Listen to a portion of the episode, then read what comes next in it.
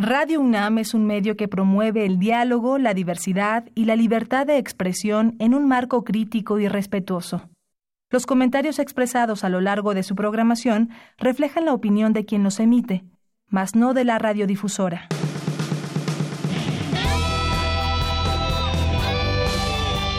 Prisma RU. Relatamos al mundo.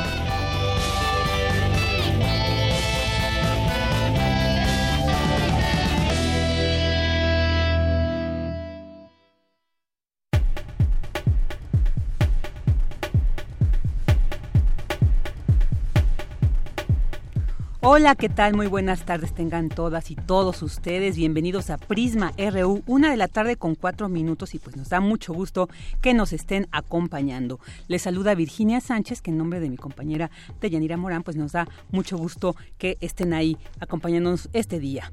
Eh, bueno, hoy tendremos información sobre unas patentes nacionales y extranjeras que ha obtenido la UNAM. También tendremos información sobre las conferencias que en torno a la gobernanza electoral se llevan a cabo en la Facultad de Ciencias Políticas y Sociales. También hablaremos sobre el Congreso Nacional, donde se aborda la administración pública de la Cuarta Transformación. Asimismo, les compartiremos detalles sobre el diplomado Intervenciones Urbanísticas que se impartirá en la UNAM y sobre un estudio sobre las amenazas a los derechos de migrantes en Estados Unidos. En entrevista platicaremos con expertos sobre temas como la Guardia Nacional, está eh, hoy ya, ya casi aprobada, también sobre la regulación de los monopatines en la Ciudad de México y sobre la exposición fotográfica que se exhibe en el Paseo de la Reforma. También en Cultura, Tamara Quiroz nos platicará sobre las actividades que se realizarán eh, estos días en el Centro Cultural Universitario Tlatelolco. Y como todos los jueves nos enlazaremos con Hugo Huitrón, director de la Gaceta UNAM, para que nos platique precisamente sobre el contenido de esta. Y platicaremos con Montserrat Muñoz sobre el programa especial El Retorno a la Razón que se realiza en Radio UNAM, en el que se comparte mucho de lo que acontece en el Festival Internacional de Cine de la UNAM, el FICUNAM, que inicia hoy y también quédense atentos porque habrá alguna sorpresita al respecto. Y bueno, pues ya estaremos aquí platicando, les tendremos toda esta información. Y bueno, pues bienvenidos aquí desde Prisma RU, donde relatamos al mundo. Relatamos al mundo. Relatamos al mundo.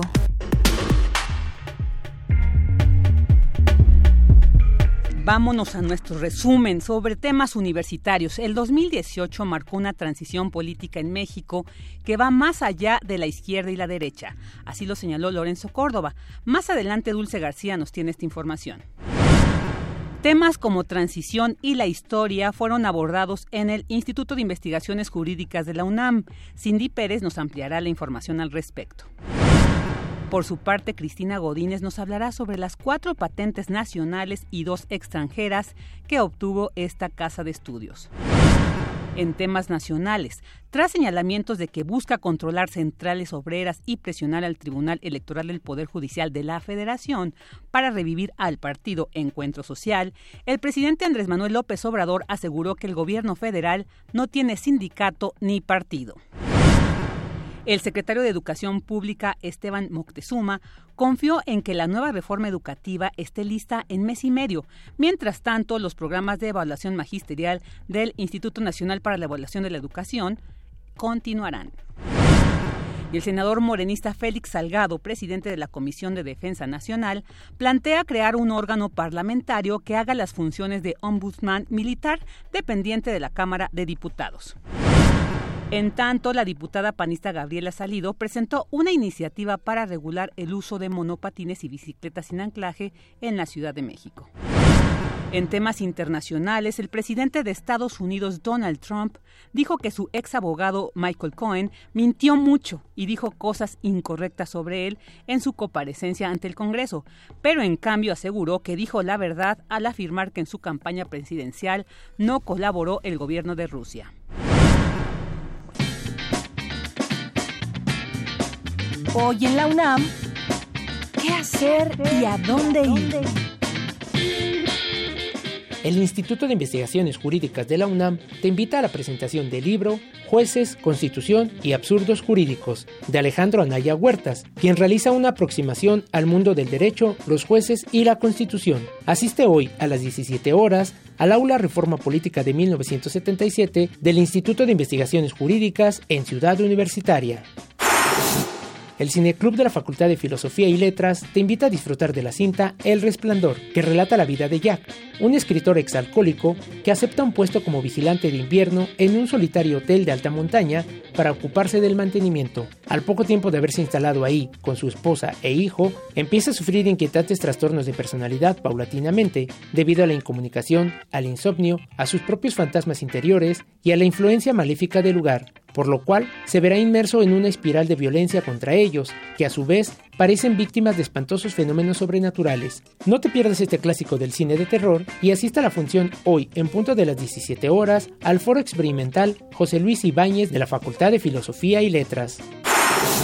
Te recomendamos la conferencia El exilio incómodo, México y los refugiados judíos, que se llevará a cabo hoy en punto de las 16 horas en el auditorio Elena da Silva de la Escuela Nacional de Lenguas, Lingüística y Traducción. La entrada es libre.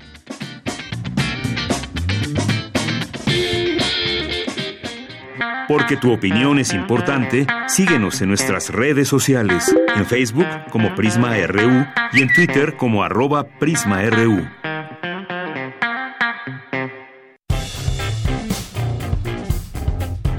Campus RU.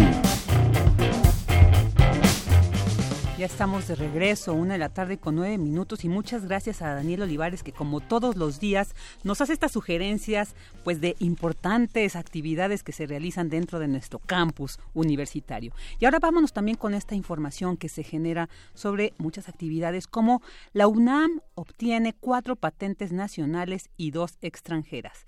Adelante, Cristina Godínez. ¿Qué tal, Vicky? Muy buenas tardes. Entre nacionales y extranjeras, este instituto cuenta ya con 100 patentes y ha presentado cerca de 230 solicitudes. Además, cada vez se generan nuevos proyectos que dan origen a más solicitudes, señaló Mario Trejo Loyo, responsable de la redacción y gestión de patentes del Instituto de Biotecnología de la UNAM. Y es que tratar de licenciar estas patentes y que la industria mexicana se interese más es una labor que tienen en la mira una de las prioridades es que lleguen a ser productos que beneficien principalmente a la sociedad y que se sienta retribuida de lo que se invierte en las universidades, expresó Trejo Loyo. De las 100 patentes que tiene el instituto, 30% han sido licenciadas a empresas.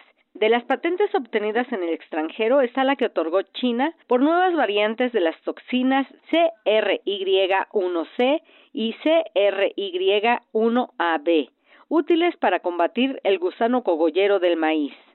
En México y Estados Unidos se concedió otra por un anticuerpo monoclonal para potenciar vacunas aviares, humanas y porcinas, por ejemplo contra el virus de la influenza. De las otras patentes, la primera tiene que ver con la generación de nuevos péptidos, variantes de defensinas humanas, útiles para antibióticos para el control de la tuberculosis causada por bacterias farmacoresistentes la segunda por un péptido analgésico aislado del veneno de la araña Brachypelma verdesi, y la tercera por otros dos nuevos péptidos que poseen actividad antibiótica, útiles para el tratamiento de la tuberculosis causada por bacterias farmacoresistentes. Vicky, esta es la información. Muy buenas tardes. Muy buenas tardes, Cristina. Muchas gracias.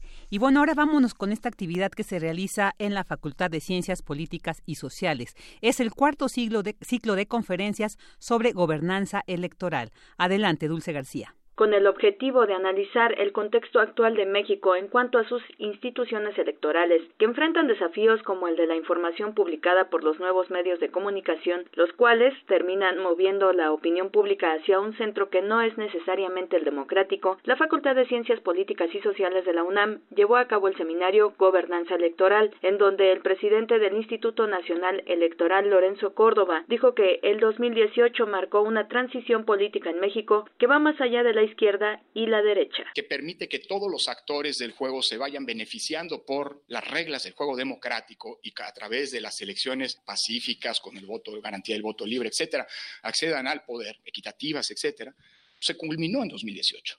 Es decir, en 2018 lo que tenemos es hoy ya elementos suficientes para dejar de hacia atrás el tema de la transición, eh, asumiendo que los desafíos de la democracia, de esa germinal democracia, que cada vez está más consolidada, siguen presentes y son muchos. Añadió, no obstante, que México no llegó a la democracia en julio de 2018, sino que se recreó una serie de reglas del juego que permitieron que las condiciones de la competencia política ya estuvieran ahí. Y la prueba es justamente el que el fenómeno de la alternancia, ya desde hacía varios años, se ha venido instalando como parte de la normalidad de la vida política del país, tanto a nivel federal como a nivel subnacional. Para decirlo en pocas palabras, como lo dice Michelangelo Bovero, democracia no es sinónimo de alternancia, o al revés, que haya una democracia no significa que haya una alternancia. Lo que hace a una democracia es que existan las condiciones institucionales, políticas eh, eh, eh, y sociales que permitan o que hagan posible, si así lo deciden los ciudadanos, la alternancia. Este es el reporte. Muy buenas tardes.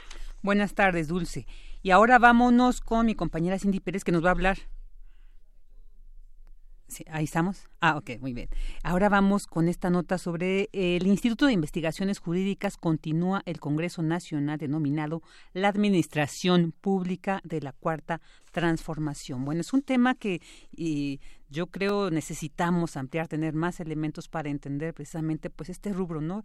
Y verlo en este contexto eh, de esta nueva administración, de esta nueva administración federal y ver cómo eh, es que aquí eh, me estaban haciendo ahí algunas señales que me, generó un poco de risa, disculpen ustedes. Eh, sí, bueno, esta situación, eh, estos eventos tan importantes porque... Bueno, hay que conocer, hay que conocer un poco en estos aspectos la administración pública, cómo se está planteando actualmente y pues para ello Cindy Pérez, mi compañera Cindy Pérez nos tiene esta información. ¿Qué tal Cindy? Buenas tardes.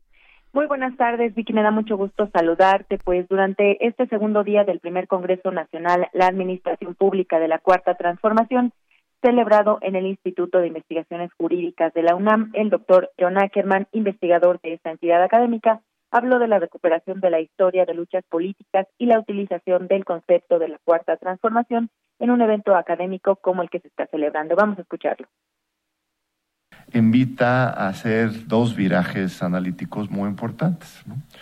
Uno es retomar la historia de México.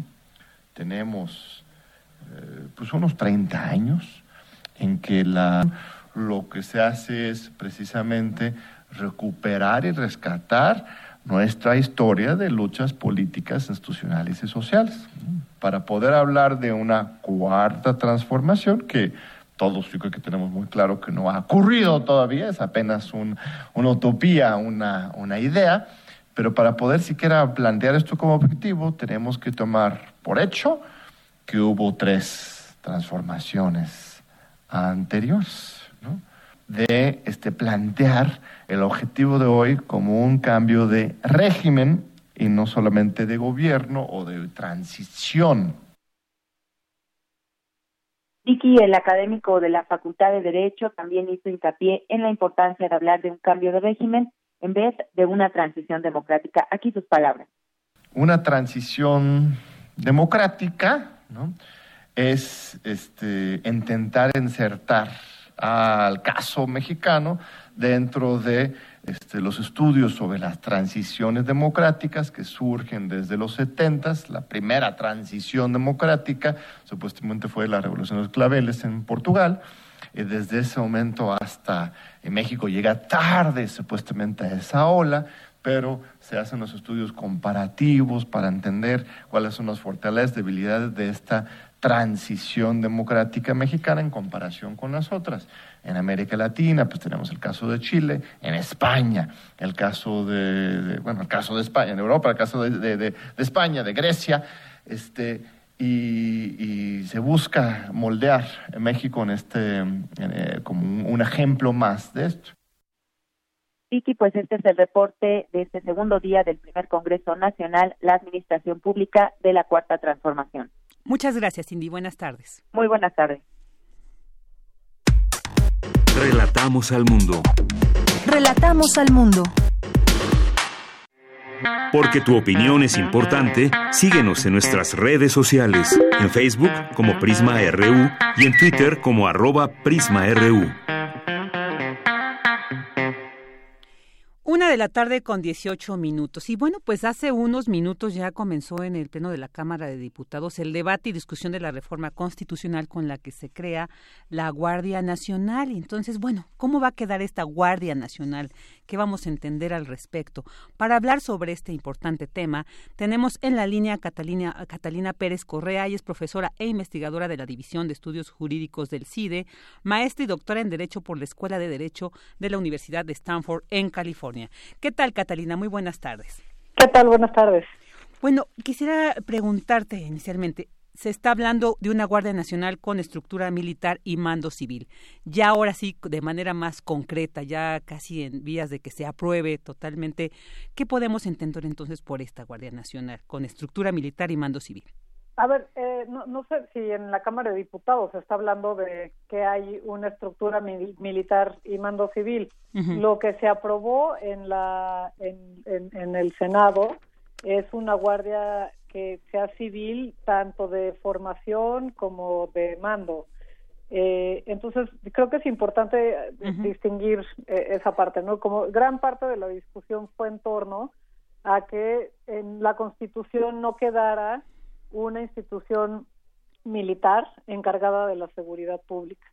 Y eso se logró. En el texto constitucional quedó la Guardia Civil como una instancia civil, tanto en la formación como en el mando, que está adscrito a la Secretaría de Seguridad Pública. Eh, y, pero a la par de eso también se aprobaron algunos artículos transitorios que hay que leer con mucho cuidado, que por una parte establecen el eh, un régimen transitorio en el cual eh, pueden participar las policías militares y navales en la conformación de la Guardia inicialmente y también otro régimen transitorio en el cual se faculta a las Fuerzas Armadas para realizar tareas de seguridad pública durante los próximos cinco años. Eso. Eh, y luego, además, establece que se tiene que legislar, que el Congreso tiene la, la obligación de facultar perdón, la obligación de, legislar en tres materias. Uno es el uso de la fuerza, el otro es la integración de la ley orgánica de la Guardia Nacional y el tercero es un registro, una ley sobre el registro nacional de detenciones que realicen tanto la Guardia Nacional como otras instancias de seguridad pública.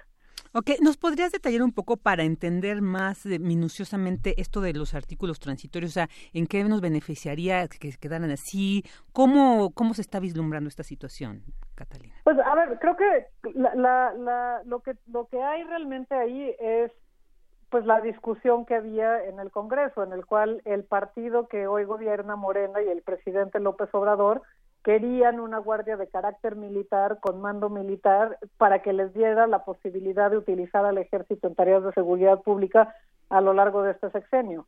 Eh, lo que se logró es que no quedara en el cuerpo constitucional de forma permanente, sino que quedara como transitorios. Entonces, sí van a tener la facultad de utilizar al ejército como hasta hoy se ha hecho en, en el país. Eh, acotado a que sea que sea eh, eh, extraordinario, que sea de con carácter subsidiario, etcétera, como lo marca el derecho eh, internacional. pero en el cuerpo de la Constitución se establece la creación de la Guardia Nacional como una instancia civil. Entonces, bueno, ¿de qué nos sirve y qué riesgos tiene? Nos sirve en el sentido de que se posibilita el retiro finalmente de las Fuerzas Armadas en tareas de seguridad pública a la vez de que se abre un espacio para la construcción de instituciones civiles, de una institución civil federal, que va a ser la Guardia Nacional, y de otras instituciones civiles a nivel local, ¿no? Eso mandata la reforma constitucional. Eh, ¿Cuáles son los riesgos? Bueno, los riesgos es que ya ahora finalmente tienen el marco jurídico que querían para el ejército, para que realicen tareas de seguridad pública, el riesgo es que pues no se atienda la parte de la construcción de las instituciones civiles como no se ha hecho en los últimos muchos años y que lleguemos al final del periodo transitorio de cinco años y que estemos exactamente donde estamos hoy, sin instituciones civiles y con la necesidad de volver a acudir a las Fuerzas Armadas para realizar tareas de seguridad pública, pero además con el problema de que pues ya perdimos cinco años, años más y ya se arraigaron este, ciertas prácticas eh, y también pues que, que, hay que, que ha crecido el aparato militar aún más durante esos cinco años. Claro. Catalina, ¿qué podríamos entender por institución civil? O sea, ¿qué instituciones civiles tendrían que formar parte de esto? Lo, lo, que, lo, que, lo que establece la reforma es que inicialmente va a conformarse por elementos de la policía militar, elementos de la policía eh, naval y también de este, la policía federal, conforme lo, lo decidan. Eh, pero eso es temporal. Eventualmente la Guardia tiene que ser su propia institución.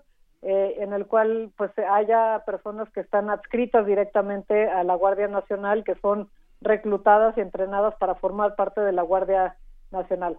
Eh, es decir, es una especie de policía federal con más presencia eh, que, la que tiene la policía federal y sobre todo con la posibilidad de pues tener la poder eh, integrar a los miembros de las policías de las fuerzas armadas en estos primeros años. Claro, hoy, y hoy también, bueno, se hablaba de, de la posibilidad de que exista este ombudsman militar. ¿Cómo lo ves tú? Este, no, la verdad no, en, en, dónde hablaban de la, del ombudsman militar. Pues hoy eh, lo planteó el senador eh, Félix Salgado, precisamente, de que para crear este órgano parlamentario y que haga las funciones, ¿no? De ombudsman militar. Ajá. La verdad no, no, no escuché lo que dijo el senador este, Félix Salgado. Digamos, y entonces, ¿de qué nos, de qué serviría si realmente se, se concretara esta, esta propuesta? Pues no sé, yo lo, más bien lo que veo a futuro es eh, eh, conflictos nuevamente en torno a la Guardia, porque pareciera que no hubo una discusión en el Senado y no hubo una discusión en la sociedad acerca de cuáles van a ser las características de la Guardia. Este, el, dictamen que se aprobó al final era un en el Senado fue muy distinto al dictamen que se aprobó en la Cámara de Diputados, porque al, lo que se quedó en el texto constitucional era la conformación de un cuerpo, un cuerpo civil, que así lo pedía la sociedad, así lo pedían los organismos nacionales e internacionales y así lo pedía también la oposición. Entonces, si después de toda esta discusión eh, van a continuar con la idea de que esto va a ser una institución de carácter militar, lo que veo es que pues va a haber una oposición tanto en las leyes como en, la, en los nombramientos de, que se hagan en materia de la guardia, porque pues es básicamente hacer eh, nulo toda la discusión que hubo acerca de la necesidad de tener un mando civil, es decir, poner al poder civil por encima del poder militar y no, al contrario, eh, y también pues tener una institución, que no tener instituciones militares a cargo de la seguridad pública por los riesgos que eso representa para la ciudadanía. Eh, los mensajes que ahora están mandando pues tanto algunos miembros del partido de Morena como el secretario de Seguridad Pública y Ciudadana Alfonso Brazo son pues muy contradictorios es como si no hubiera existido ningún tipo de acuerdo en el Senado eh, y como si el hecho de que aprobaran los artículos transitorios con, con, base en eso pudieran hacer nulo lo que ya quedó establecido o va a quedar establecido en la Constitución. Me parece francamente muy lamentable que, que eh, pues que esa sea la posición que, que están presentando. Claro. Oye, y también quiero preguntarte, ya tenemos como un poco más vislumbrado lo que es este cuerpo, ¿no? De la Guardia Civil. Ahora vámonos sobre ya la acción misma, ese, ese mecanismo que se va a emplear. ¿Qué delitos son los que va a poder combatir esta Guardia? En principio, cualquier delito. Lo que, lo que está estableciendo son facultades de seguridad pública. En el artículo 21 lo que se está incluyendo es a la Guardia Nacional como una de las instancias que puede encargarse de la seguridad pública. Y la seguridad pública no está definido eh, como, como ciertos artículos, más bien es, es eh, ¿qué, ¿qué comprende? Comprende la persecución de los delitos, la prevención de los delitos, la investigación de los delitos. Entonces, es, es una tarea, una facultad del Estado que comprende eh, todas esas, este, e, esas tareas.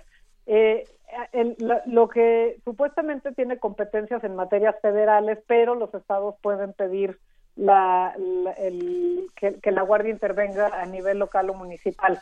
En la primera versión del dictamen lo que establecía es que desde el gobierno federal se podía intervenir en asuntos locales sin que los presidentes municipales o sin que los gobiernos estatales estuvieran de acuerdo con eso. En la última versión, que fue la que se aprobó en el Senado, tiene que haber un requerimiento por parte de estas autoridades locales para que la Guardia Nacional eh, puede estar realizando tareas ahí. Entonces, es eh, cualquier delito siempre y cuando las autoridades locales estén dispuestas a o, pidan la colaboración de la Guardia Nacional eh, y a nivel federal cualquier delito. Entonces, pues son facultades muy amplias. Ahí, por eso la, la importancia de que se estableciera también en los transitorios la necesidad de que la ley orgánica de la Guardia Nacional establezca cuáles son las competencias, las formas de proceder, etcétera, este, para la Guardia, los miembros de la Guardia, eh, y también en la regulación en materia del uso de la fuerza que hoy no existe y para la detención, el registro de las detenciones que se realicen. Entonces, todavía mucha de la materia acerca de los cómo va a quedar establecido en, la en las leyes secundarias y hay que estar muy al pendiente para ver que el contenido de esas leyes no sea violatorio, no se exceda eh, frente a la Constitución. Digamos, si estas leyes secundarias todavía no están planteadas, entonces no podríamos todavía tener la certeza de que ya la Guardia Nacional ya va a implementarse inmediatamente. O sea, todavía falta esta etapa de los bueno, en principio, pero ahí, ahí ha habido cosas muy extrañas, honestamente, porque en principio la Guardia no tendría que existir hasta que no haya una reforma constitucional y hoy lo que ya tenemos es un, una parte del presupuesto que está establecido para la creación de la Guardia Nacional eh, un uniforme que ya se compartieron fotos de cómo va a ser el uniforme de la Guardia Nacional. Hay elementos de la Guardia Nacional supuestamente que están desplegados en distintas partes del país, entonces, eh, pues sí, o sea, eh, en principio no, en la realidad lo que estamos viendo es que pues están adelantando lo que la ley permite. Entonces, yo, yo, eso, eso fue una de las cosas que, que, que, parecía como muy preocupante de todo esto, ¿no? O sea, no, no sabemos cuál va a ser el contenido de la bueno del de la reforma ya pero de las leyes secundarias y hoy lo que tenemos es pues ya un cuerpo que de facto está operando sin tener las facultades legales para hacerlo. Claro, oye, oye, y hay diputados que dicen, bueno, es que con la creación de la Guardia Nacional, el Ejecutivo Federal va a garantizar la integridad de la sociedad. ¿De qué manera? O sea, en un contexto con de extrema violencia, como los feminicidios que desde en estos pocos meses del 2018 ya se han incrementado. Entonces, también quisiera preguntarte en este panorama ya más social, ¿realmente sí podemos decir que la Guardia Nacional nos va a garantizar esta integridad social? No, ah, me parece muy buena tu pregunta. Eh, lo que hay mucho se repitió, pero muchísimas veces, tanto en la discusión en la Cámara de Diputados como en la, en la Cámara de Senadores, dos cosas. Una es, la Guardia Nacional es indispensable porque no podemos combatir la inseguridad sin que exista la Guardia Nacional. Y la segunda es, la Guardia Nacional es solo una parte de una estrategia más amplia de seguridad.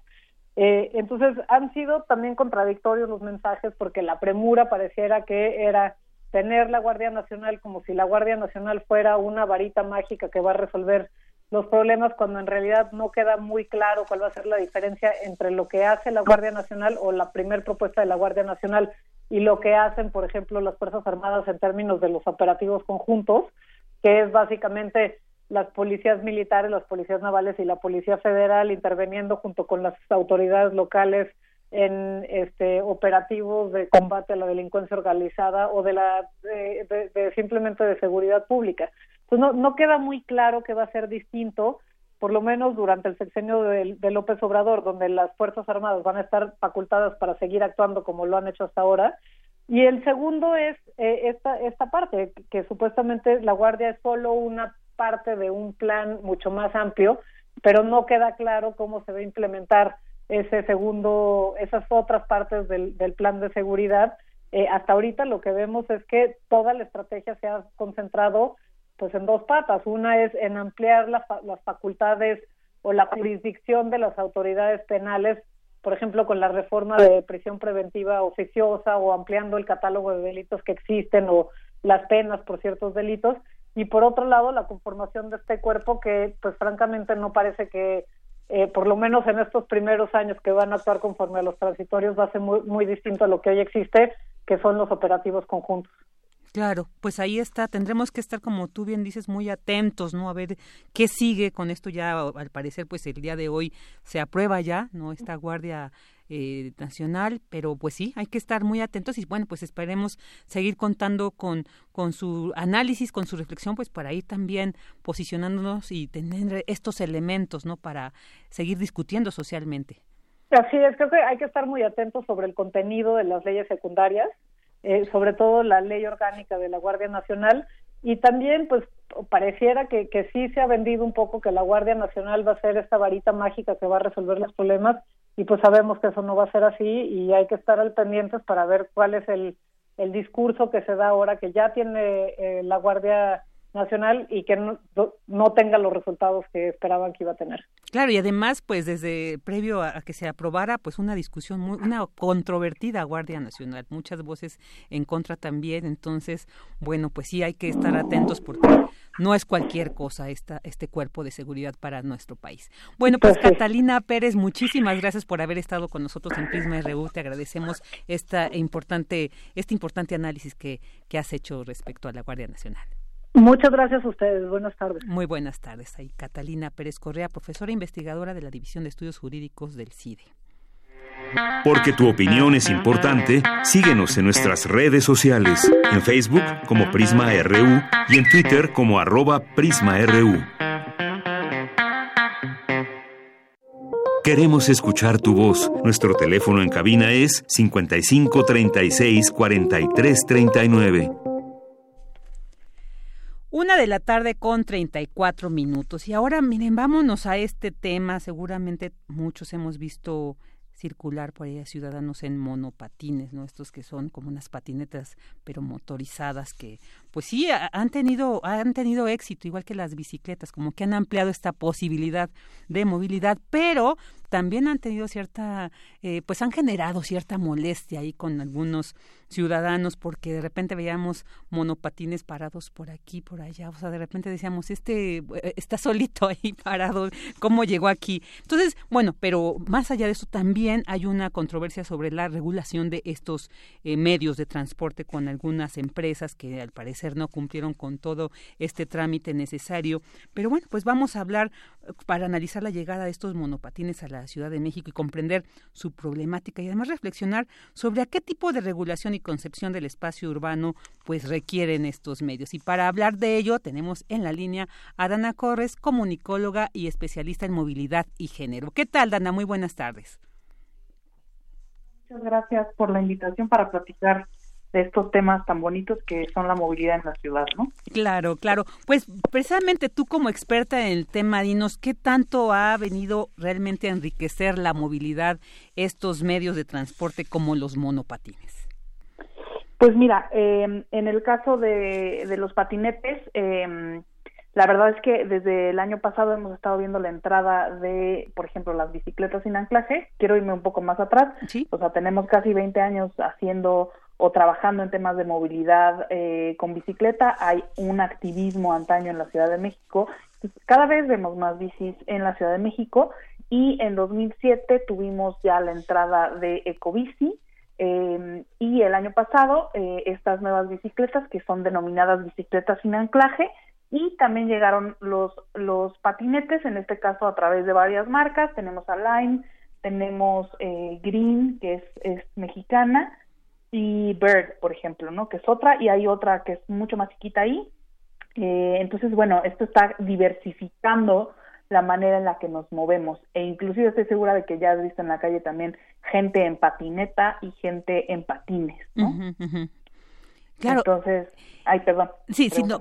No, no, continúa, continúa, Dani. No, pues nada, o sea, justamente estamos viendo además una gama muy amplia de gente en ruedas, o sea, no solamente en bicicletas, sino gente que se mueve con ruedas en, en, muchos sentidos, ¿no? Eh, y bueno, además desde siempre hemos visto, aunque ellos ya entran en la categoría de peatones, eh, pues personas en silla de ruedas, por ejemplo, ¿no? Claro, claro. Y yo creo que en una ciudad con altos niveles de contaminación, donde se ha, pues, eh, digamos, eh, propuesto el bajar el uso del automóvil y, pues, decidir por el uso de alternativas como estos, ¿no? Como las bicicletas. Sin embargo, creo que no hay un diseño ¿no? Precisamente para que en una, en una ciudad como la nuestra, ¿no? Con tanto tránsito, con pocas vías, a veces para las bicicletas, pues mucho menos para estos otros medios. Entonces, ¿qué tanto también se ha visto afectado esta movilidad, ¿no? Porque por un bien sí, son una buena propuesta, pero no hay un diseño, digamos, urbano para que eh, para que transiten estos otros como los monopatines, ¿no? Y que ya hemos visto, bueno, lamentablemente eh, un chico que murió atropellado y toda esta cuestión. Entonces, ¿qué, ¿qué, necesitamos también, pues, para que estos eh, otros estos medios también funcionen? O sea, ¿hasta dónde está esta ley de movilidad en nuestra ciudad? Mira, eh, la verdad es que es perfectamente factible compartir. Compartir además debe ser una meta, una aspiración.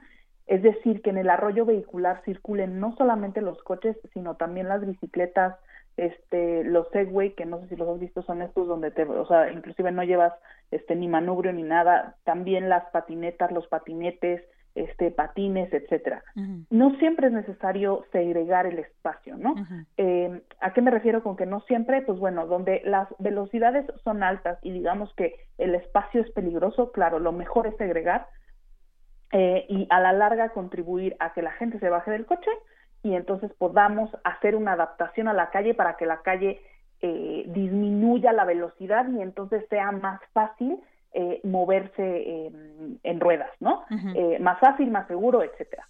Es importante entonces, a partir de esto, entender, porque una de las grandes molestias y además una de las quejas, que es una queja legítima y es una queja real, eh, tiene que ver con los patinetes estacionados sobre la banqueta, ¿no? Justo como em, el año pasado, la administración pasada no ordenó bien la entrada de, de, estos dispositivos, pues lo que tuvimos como resultado fue un desorden, ¿no? Entonces, tenemos estacionadas tanto las bicicletas como los patinetes en, en la banqueta, ¿no? Y normalmente lo que sabemos de, de, de, nuestro espacio público y de nuestras calles es que estos son espacios que pues no son los mejores para, inclusive para caminar, ¿no? Tenemos banquetas en mal estado, tenemos banquetas muy estrechas, tenemos banquetas donde, por ejemplo, eh, es más fácil que metas un coche a que puedas caminar por ahí, ¿no? Es decir, tenemos estos, estas entradas para, para las llantas de los coches pero no tenemos banquetas hechas para los pies de las personas, ¿no? Es, es inconcebible, pero sucede en la Ciudad de México. Claro. Y entonces, ¿qué se requiere? Eh, perdón. Entonces, bueno, es importante, digamos, eh, que hablemos, uno, de las banquetas, cómo estamos construyendo las banquetas, dos, cómo estamos ordenando a los monopatines, cómo eh, podemos em, generar espacios a partir de, por ejemplo, estacionamientos para vehículos, este, y esto es más una propuesta mía que lo que vaya a suceder en realidad, porque lo que ha avisado eh, la Secretaría de Movilidad es que para el mes de marzo ya vamos a tener eh, una legislación, más bien una, sí, un manual de operación para que entonces podamos eh, regular bien a, los patinetes, ¿no? A los patinetes y a las bicicletas sin anclaje. Eso por una parte. Por otra parte, si bien, como mencionas, pues eh, muchas veces las calles parecen no ser para, las bicis y para estas formas de movilidad, lo cierto es que vamos a tener, tenemos que aprender a compartir, ¿no? Tenemos cada vez más coches en, en la zona metropolitana, se habla de nueve millones al día entre los que entran y salen, ¿no? Y el espacio ya no nos da, el espacio vial ya no da para más coches. Entonces tenemos que empezar a bajarnos del coche, meter más transporte público y aspirar a que para ciertos viajes, es decir, los viajes más cortitos, podamos usar eh, estas nuevas formas de movilidad que no contaminan, que son más rápidas, etcétera. Esto nos llevará muy probablemente en los próximos años a mejorar los asfaltos, ¿no? Este, porque sí es muy difícil andar estos asfaltos con los patinetes, ¿no? Es ah, inclusive peligroso si pasas por un por un bache, este, etcétera, puede ser hasta peligroso, entonces hay que mejorar los asfaltos tanto para las bicis como para los monopatines y pues abrir el paso para compartir, ¿no? Claro. Y eh, en este aspecto, eh, Dana, por una yo veo que es necesario, o sea, y habrá disposición de las autoridades capitalinas, por ejemplo, para invertir en esta modificación de la infraestructura urbana y pues que sea adecuada precisamente para integrar estos diversos medios de, transporte, ¿no? Por un lado. También por otro es esta educación vial, esta educación también que necesitamos para respetarnos, ¿no? O sea, el, automovilista que respete al ciclista, pero también no se respeto hacia el peatón, ¿no? Y en este, en este en ese sentido, pues también qué requerimos, ¿no? No solamente, pues por, por, más campañas que se hagan, la gente a veces decide, pues, mantenerse en esa zona de confort que le da el automóvil y no pues a veces eh, salirse de ahí y, arriesgarse a veces porque no saben andar en bicicleta, en esto se les hace complicado, pero también yo creo que si queremos llegar a ese punto, pues se requiere como esta sensibilización, ¿no? Entonces, ¿qué, tan dispuestos está ahora la, actual administración para generar precisamente estos elementos, ¿no? Que se conjuguen y que realmente pues permitan estas alternativas. Mira, eh, dos cosas. La primera es, eh, es la primera vez que vemos una administración donde nuestro secretario de movilidad se mueve en bicicleta, es súper, se mueve en bicicleta y se mueve en metro, ¿no? Tanto el secretario como el subsecretario. Eh, el subsecretario viene además de sociedad civil, todos lo conocemos, es un, es un caminante que ama caminar la ciudad con, con su hija pequeña. Entonces, bueno, eso da esperanza, ¿no? Y además, no sé si te acuerdas que ayer hubo como una controversia, controversia porque Green saca eh, un comunicado avisándole a sus usuarios que, que el gobierno de la Ciudad de México había pedido datos. Este, si bien el tema de la privacidad es sumamente importante para proteger los derechos digitales de las personas, lo cierto es que también es bien importante que conozcamos los datos, cómo, está, cómo estamos moviéndonos en la ciudad. ¿Por qué? Porque esto nos va a poder llevar a diseñar política pública sobre lo que está pasando y basados en evidencia, ¿no? Si nosotros tenemos datos de viajes, entonces vamos a poder planificar mucho mejor este, paradas, donde, por ejemplo, se está requiriendo una línea de, de, transporte público masivo, etcétera, ¿no? Este, esto por poner un ejemplo. Entonces, es esperanzador y es, es una buena señal que estemos viendo que la Secretaría de Movilidad esté pidiendo este, estos datos porque eso significa que las reglas de operación van a estar basadas en evidencia y van a estar basadas en datos, ¿no? Eso por una parte. Por otra parte, es importante y, me gusta que lo mencionas porque nos dices, bueno, llevamos muchos años haciendo campañas y, no vemos que, la cosa mejore, ¿no?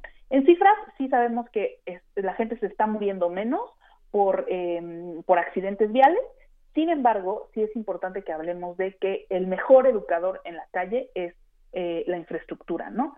Em, cuando tú diseñas para que la calle se mueva a una baja velocidad, em, entonces es mucho menos factible que atropelles a una persona o que si la atropellas la matas, ¿no? Entonces es muy importante disminuir velocidades y para, por ejemplo, disminuir velocidades no basta con poner letreritos, sino que hay que hacer una serie de adecuaciones a la calle ¿no? Como por ejemplo, seguramente las has visto, estas orejas, así, así se les llama, ¿no? En las esquinas están extendiendo la esquina y le ponen los volarditos. Bueno, eso, por ejemplo, disminuye velocidades porque lo que hace es hacer los radios de giro este, más, eh, más angostos, digamos, y entonces eh, el, vehículo tiene que disminuir su velocidad para poder dar la vuelta sin chocar con los volardos, por ejemplo, ¿no?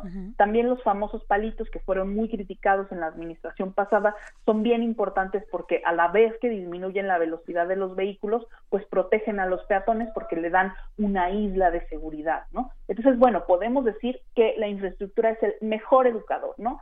Eh, y también sería importante que a la larga pudiéramos hablar de eh, pues el tema de las licencias, ¿no? Lo que nos ha dicho esta administración es que requiere mucho dinero y requiere mucho tiempo, lo cual es cierto, es una política pública muy grande que no existe en el país y que además es una política pública que nadie se ha preocupado en hacer en los últimos 30 años. Entonces, corregir en seis años lo que no se hizo en 30 o 40 años es muy difícil y nos va a tomar mucho dinero. Yo esperaría que en algún punto de esta administración el secretario dijera, bueno, vamos a sentar o a empezar a sentar las bases para que en la próxima administración podamos hablar de un programa de expedición de licencias que sea muy riguroso, porque justo manejar un vehículo de una o dos toneladas es em, implica un riesgo, ¿no? Eh, y entonces esto es algo que los conductores y conductoras tienen que saber, tienen que conocer y tienen que entender que ellos aportan el mayor riesgo en la calle entonces, pues bueno, eso es, eso esperaríamos, ¿no? Que, que a la larga podamos hablar de un programa bueno y bien hecho de expedición de licencia.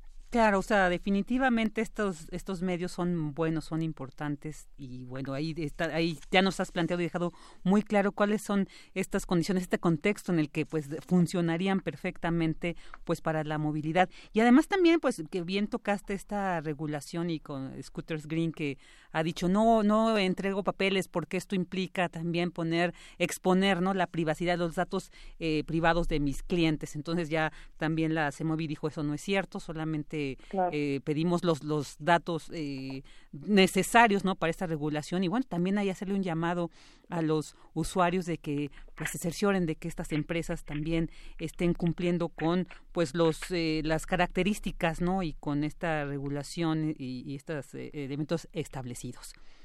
Exactamente. Pues sí, es importante que ellos se apeguen a las reglas de la ciudad donde se instalan, este, cosa que muchas veces no hacen, no solamente los patinetes, sino también podemos hablar de Uber y de todas estas aplicaciones de taxis este, por aplicación. Entonces, bueno, hay que hablar también, también de eso, ¿no? Yo espero que, que en unos meses estemos hablando de, regular a Uber y de que Uber también, eh, Uber y Jaxi, bueno, Jaxi no existe ya, pero todas estas estos taxis por aplicación pues también eh, accedan a, regularse, ¿no? Claro que sí, y seguramente ahí lo tendremos que abordar en algún momento y pues ya también recurriremos a tu experiencia y conocimiento para analizar al respecto. Pues Dana Corres, muchísimas gracias por haber estado aquí con nosotros en Prisma RU. Muchas gracias, eh, Virginia, y para lo que necesites acá andamos. Claro que sí, muchas gracias.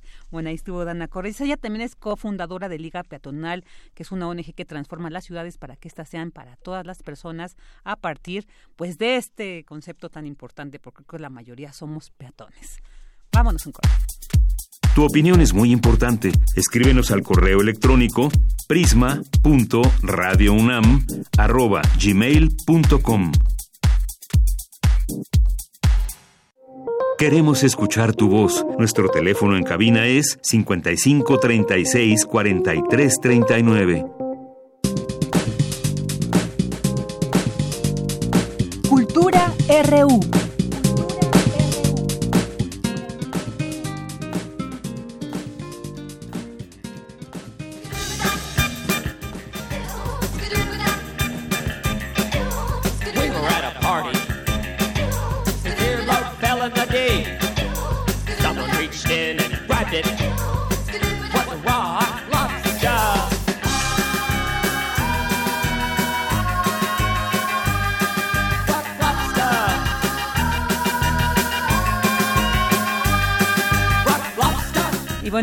Este ritmo y movimiento damos entrada a la sección de cultura con Tamara Quiroz. Hola Tam, ¿qué tal? Virginia Sánchez, qué gusto me da compartir los micrófonos contigo. Me da mucho gusto saludarte, también saludar a todos los que nos escuchan a través de Radio UNAM. En este jueves 28 de febrero, fecha que tomamos como referencia a Vicky porque un día como hoy, pero de 1957 nació Cindy Wilson, que bueno, es la cantante del grupo de la New Wave estadounidense B-52s y qué mejor que recordarla con esta canción Rock Lobster. we were at the beach. Everybody had matching towels. Somebody went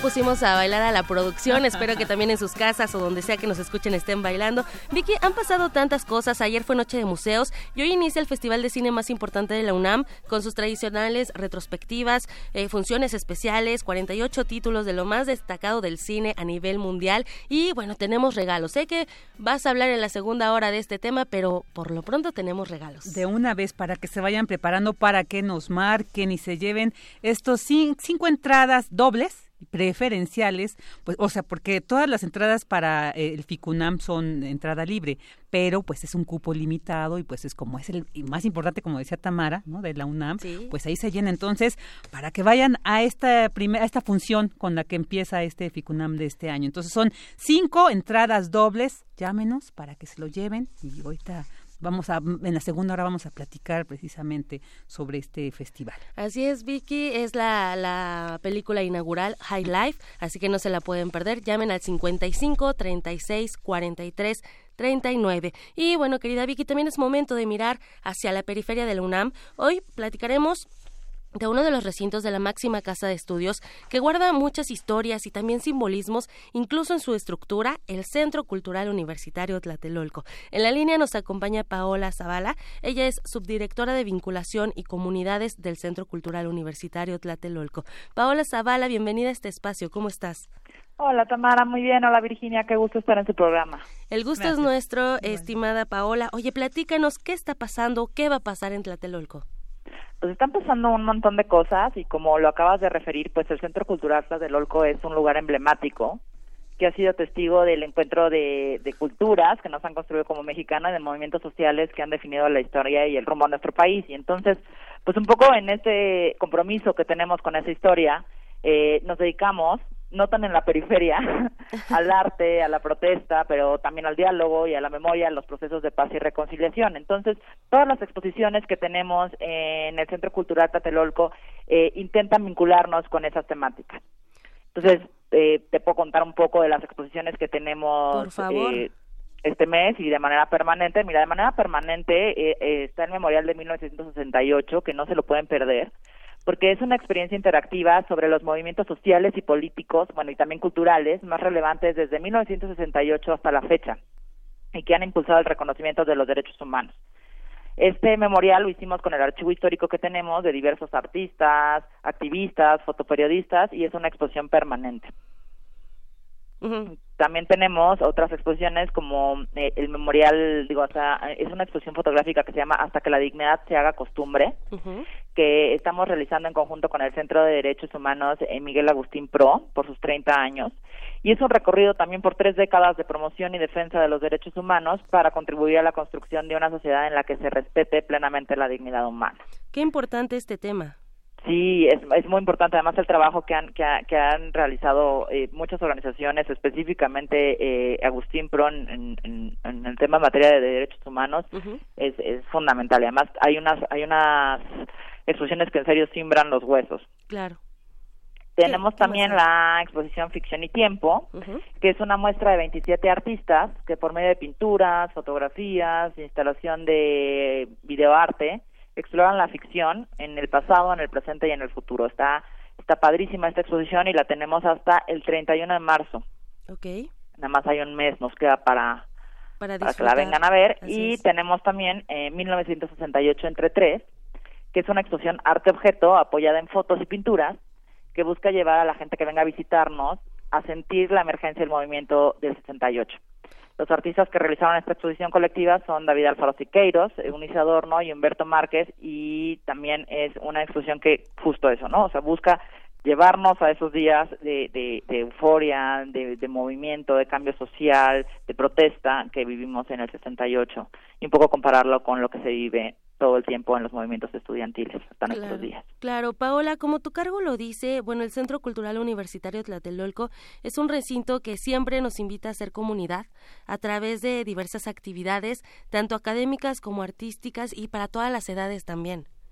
Sí, así es tenemos también eh, pues muchas cosas pasando todo el tiempo estas estas son las muestras y las exposiciones que tenemos como te dije al principio algunas son temporales algunas son permanentes pero también tenemos cosas que cambian cada mes por ejemplo tenemos talleres para niños uh -huh. a partir de los tres años que pueden venir acompañados de sus de sus papás y la entrada es libre todos los sábados y los domingos este mes tenemos talleres de monstruos mexicanos que están increíbles también y de animales prehispánicos. No sabes cómo se divierten los niños en esos talleres. Y también tenemos un taller eh, que se llama El arte del futuro. Todos estos son eh, talleres pensados para niños y para la interacción con sus familias. También tenemos recorridos por el barrio de Tlatelolco, estos los hacemos cada mes y visitamos desde obras de arte público que hay en la zona hasta pulquerías. Eh, y tenemos todo, todos los domingos música al mediodía, que son conciertos a cargo de intérpretes de la Coordinación Nacional de Música y Ópera de Lima. Excelente. Oye, y en estos, eh, bueno, me parece muy importante también resaltar los talleres para niños, o sea, son para niños pequeños, tres años, lo cual me parece maravilloso para que la gente se acerque, porque muchas veces el limitante es la edad. Claro, por supuesto. Nuestros talleristas llevan mucho tiempo eh, trabajando con niños pequeños porque para nosotros es fundamental que desde muy chiquitos se acerquen a la historia, al arte desde desde una perspectiva divertida, ¿no? De no no no esta perspectiva a lo mejor de escuela, de libro este con hojas eh, beige, sino que tengan eh, una interacción con la historia desde desde una óptica divertida que los que los enganche y que empiecen los niños desde muy chiquitos a gustar de visitar centros culturales y museos.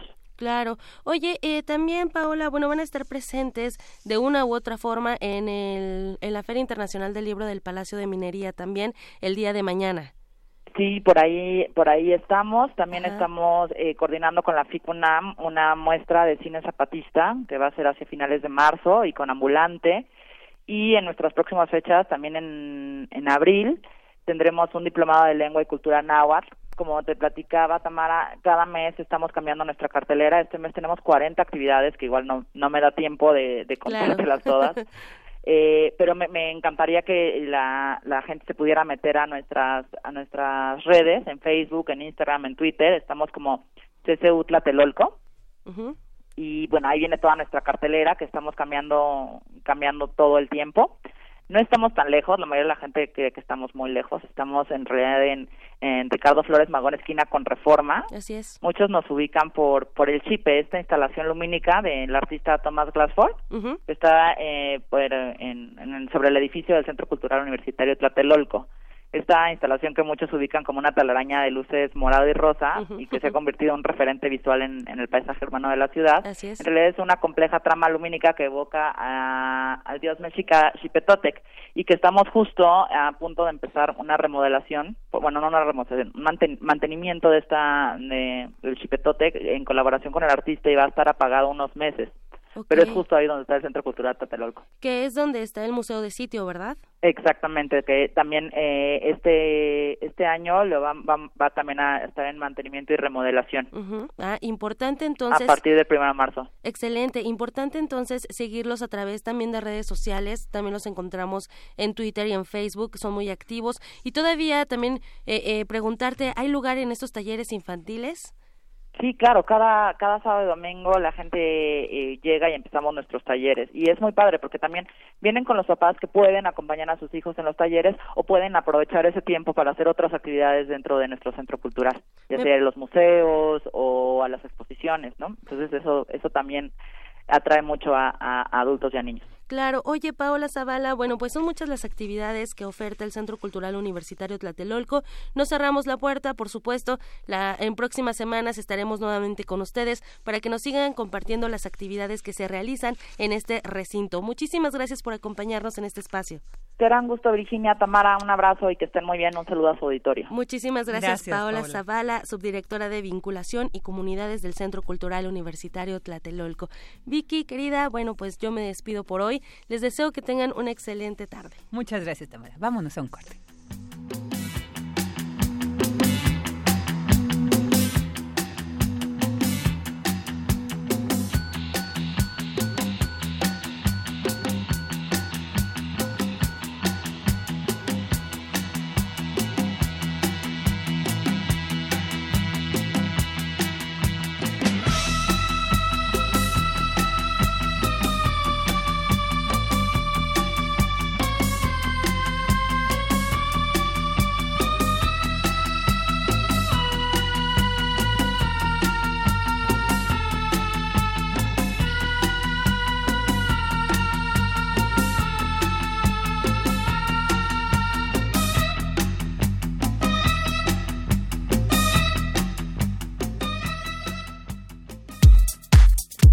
RU. Relatamos al mundo.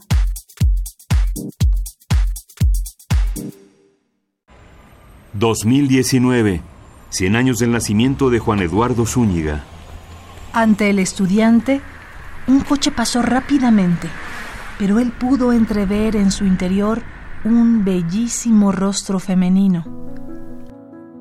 Al día siguiente, a la misma hora...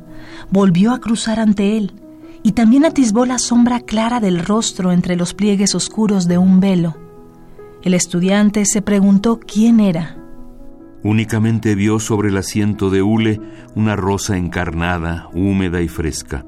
La cogió con su mano sarmentosa y aspiró el tenue aroma de la ilusión nunca conseguida. La rosa, fragmento. En Misterios de las Noches y los Días, Galaxia Gutenberg, 2013. Juan Eduardo Zúñiga. 96.1 de FM. Radio UNAM. Experiencia sonora. Mentalismo, correspondencia, vibración, polaridad, ritmo, causa-efecto y género. Los siete principios del Kibaleón relatados desde la mitología contemporánea. Jueves de Teatro de Radio UNAM te invita a una explicación escénica del funcionamiento del universo en la puesta en escena Kibalión. Una charla entre Hermes, Buda y Lucifer. Dramaturgia y dirección Sergio Rued. Todo los jueves de febrero a las 20 horas en la sala Julián Carrillo de Radio UNAM. Adolfo Prieto 133 en la Colonia del Valle, cerca del Metrobús Amores. Entrada libre. Todo fluye y refluye. Todo tiene sus periodos de avance y retroceso. Todo asciende. Radio UNAM. Experiencia sonora. En menos de dos años, ha logrado que Aguascalientes sea el segundo estado más seguro del país. En Puebla, somos el estado que más ha avanzado e invertido en infraestructura y calidad educativa. Quintana Roo ha logrado el primer lugar a nivel nacional en generación de empleos formales. El gobierno del PAN ha logrado brindar asistencia médica de calidad a miles de familias duranguenses de escasos recursos. Baja California no es la excepción. Ha logrado mejorar la infraestructura y los servicios. Acción Nacional, unidos y fuertes para defender a México. Propaganda dirigida a los militantes del PAN. Somos nosotras, son nuestros derechos. 8 de marzo de 2019, Día Internacional de la Mujer. Una jornada especial de Radio UNAM para conmemorar la lucha de las mujeres de 10 de la mañana a 1 de la tarde en la terraza de la emisora. Por el 96.1 de FM transmitiremos en vivo en dos horarios. A las 10 de la mañana escucharemos la charla sobre consentimiento, no es no, y al mediodía seguimos con la mesa redonda Violencia y Feminicidios. Después, a las 5.15 de la tarde, tendremos la retransmisión de la poesía de Cintia Franco, el rap de Masta Cuba y un conversatorio sobre la historia del feminismo. No se lo pierdan, 10 de la mañana, mediodía y 5.15 de la tarde por el 96.1 de FM. O visítenos en la terraza de la emisora, de 10 a 13 horas. Adolfo Prieto, 133, Colonia del Valle. Radio UNAM, experiencia sonora.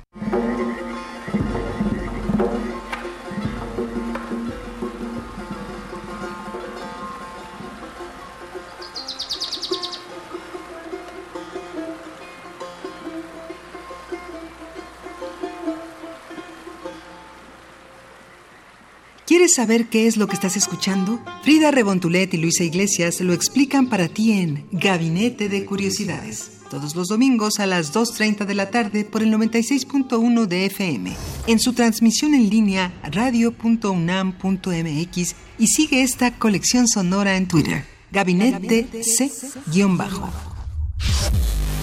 Radio UNAM, experiencia sonora. Relatamos al mundo.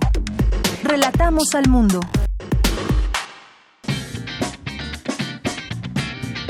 Mañana en la UNAM, ¿qué hacer y a dónde ir?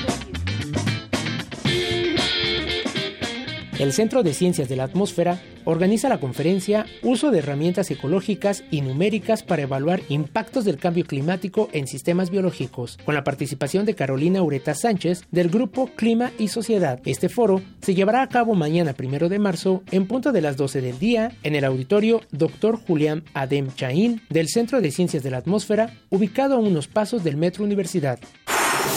La Facultad de Psicología de la UNAM te invita al primer simposio Neuroplasticidad, aproximaciones a la investigación en envejecimiento y enfermedades neurodegenerativas, bajo la coordinación de la psicóloga mexicana Laura Ramos. Asiste mañana primero de marzo de 9 a 14 horas al auditorio Dr. Luis Lara Tapia, ubicado en la planta baja del edificio B de la Facultad de Psicología. Te recomendamos la presentación del libro Análisis Funcional, Espacios Seminormados, con la ponencia del doctor en ciencias Rigoberto Vera Mendoza. Asiste mañana primero de marzo al anfiteatro Alfredo Barrera, ubicado en el edificio Amoshkali de la Facultad de Ciencias en Ciudad Universitaria. Para Prisma RU, Daniel Olivares.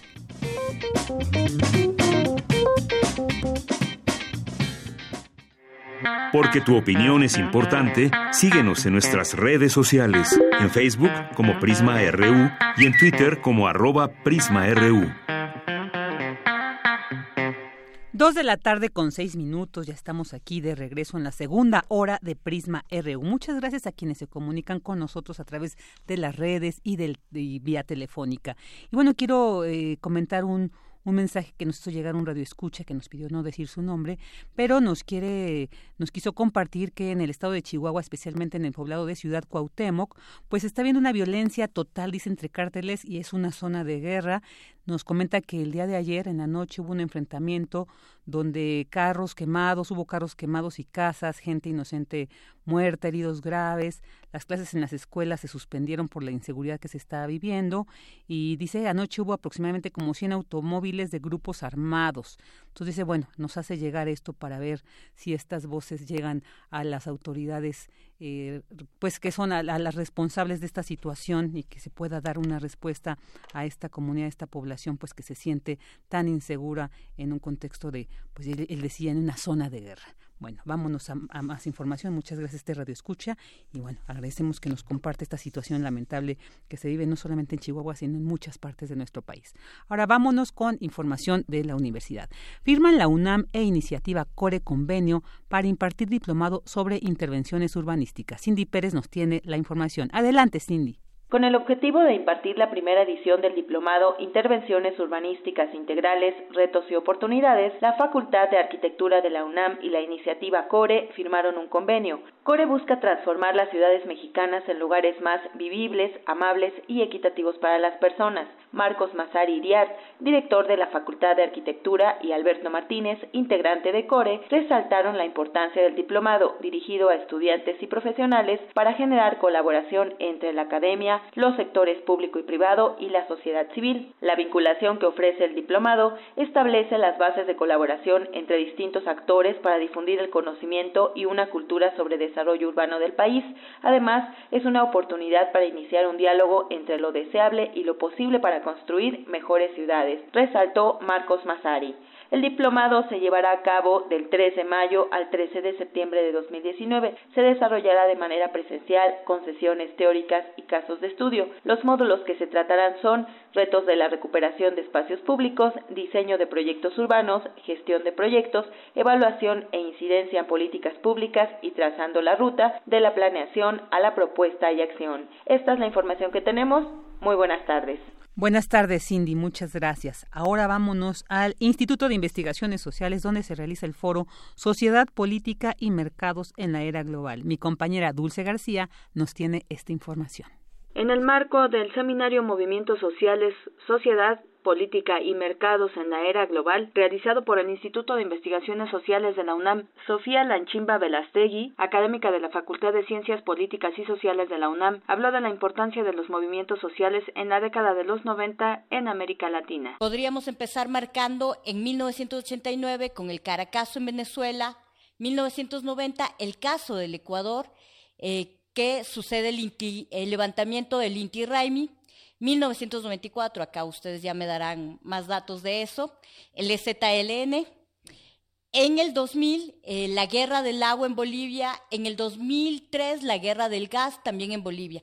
Digamos, si uno hace esta no es una enumeración exhaustiva, si uno empieza a hacer el recorrido de las movilizaciones y los movimientos sociales que eh, se prendieron, que se activaron en América Latina durante la década de los 90, va a encontrar ahí algunas cosas, los piqueteros, el MST en Brasil, digamos, varios movimientos que están en un momento que yo llamaré un momento constituyente y destituyente. Añadió que en Venezuela, Ecuador y Bolivia esos movimientos sociales dieron origen a asambleas constituyentes, de donde surgió un nuevo reordenamiento jurídico, es decir, una nueva carta constitucional. En Venezuela en 1999, en Ecuador en el 2008 y Bolivia en el 2009 digamos, Ecuador y Bolivia iban a ser los fenómenos más interesantes para quienes estudian derecho eh, estas dos constituciones van a ser objetos jurídicos completamente distintos, digamos, incorporar conceptos como Estado plurinacional, como derechos de la naturaleza, como suma causa en, un, en una carta constitucional es algo completamente nuevo. Eso no era aceptado dentro del debate jurídico clásico, ¿no? Este es el reporte. Muy buenas tardes. Buenas tardes, Dulce, muchas gracias. Y ahora vámonos con esta información. En la Comisión Nacional de los Derechos Humanos presentaron el estudio Las amenazas a los derechos de las personas migrantes en Estados Unidos de América. Adelante, Cristina. Así es, Vicky, muy buenas tardes. En la Comisión Nacional de los Derechos Humanos, los autores del estudio, David Fitzgerald y Gustavo López, de la Universidad de California en San Diego, señalaron que se trata de un estudio donde el enfoque es la migración mexicana desde 2002. comentaron que la meta era considerar las evidencias sobre la situación de los derechos humanos y civiles de los mexicanos migrantes bajo las últimas administraciones de Obama y de Trump. Fitzgerald nos habla sobre los abusos que identificaron contra esta población. Identificamos evidencias de abusos directos a los derechos civiles de las personas migrantes en las siguientes áreas. La separación de los niños y niñas de sus padres y madres, las políticas informales y las prácticas policíacas que discriminan a base de raza y los abusos contra los migrantes detenidos. En tanto, Orozco se refirió al clima antiinmigratorio en Estados Unidos. Quisimos entender los efectos de este clima antimigratorio y antilatino en el número de delitos motivados por odio. En los Estados Unidos, un delito motivado por odio es un delito que es motivado por algún perjuicio racial, religioso, por una orientación sexual, entre otros, y estos son delitos que son reportados contra el FBI. Lo que encontramos es que entre el año 2016 y el 2017 hubo un aumento de 24% de los delitos eh, motivados por odio contra los latinos. Y en el estado de California, que tiene la población más grande de inmigrantes mexicanos, este aumento eh, fue de 52%, que es el doble de la tendencia nacional. Estos datos también nos dan a entender eh, quizás los efectos del discurso antimigrante de estas políticas y cabe decir que son datos de denuncias, quizás podrían ser más grandes, no todos los delitos o crímenes van a ser denunciados, pero en general sí nos dan a entender esta tendencia. Luis Raúl González Pérez, presidente de la Comisión Nacional de los Derechos Humanos, dijo que el estudio documenta que el despliegue de agentes en la frontera ha provocado un aumento en la muerte de migrantes. Hoy las amenazas que se ciernen en torno a los derechos y la dignidad de las personas nos llaman a la acción. Estamos ante un punto de inflexión en el que la manera como enfrentemos el entorno que se nos presenta definirá los puntos de equilibrio que como país y sociedad tengamos en el futuro. La suma de voluntades y acciones responsables que cada uno realice han sido y continuarán siendo la mejor forma de incidir en una defensa positiva de la justicia y de la equidad y de los derechos de las personas, para dejar de lado cualquier política de exclusión, discriminación o miedo. Vicky, el estudio Amenazas a los Derechos de las Personas Migrantes en Estados Unidos ya se puede consultar en línea. Este es mi reporte. Muy buenas tardes. Buenas tardes, Cristina. Muchas gracias. Porque tu opinión es importante, síguenos en nuestras redes sociales, en Facebook como Prisma RU y en Twitter como arroba PrismaRU. Queremos escuchar tu voz. Nuestro teléfono en cabina es 55 36 43 39. Internacional RU.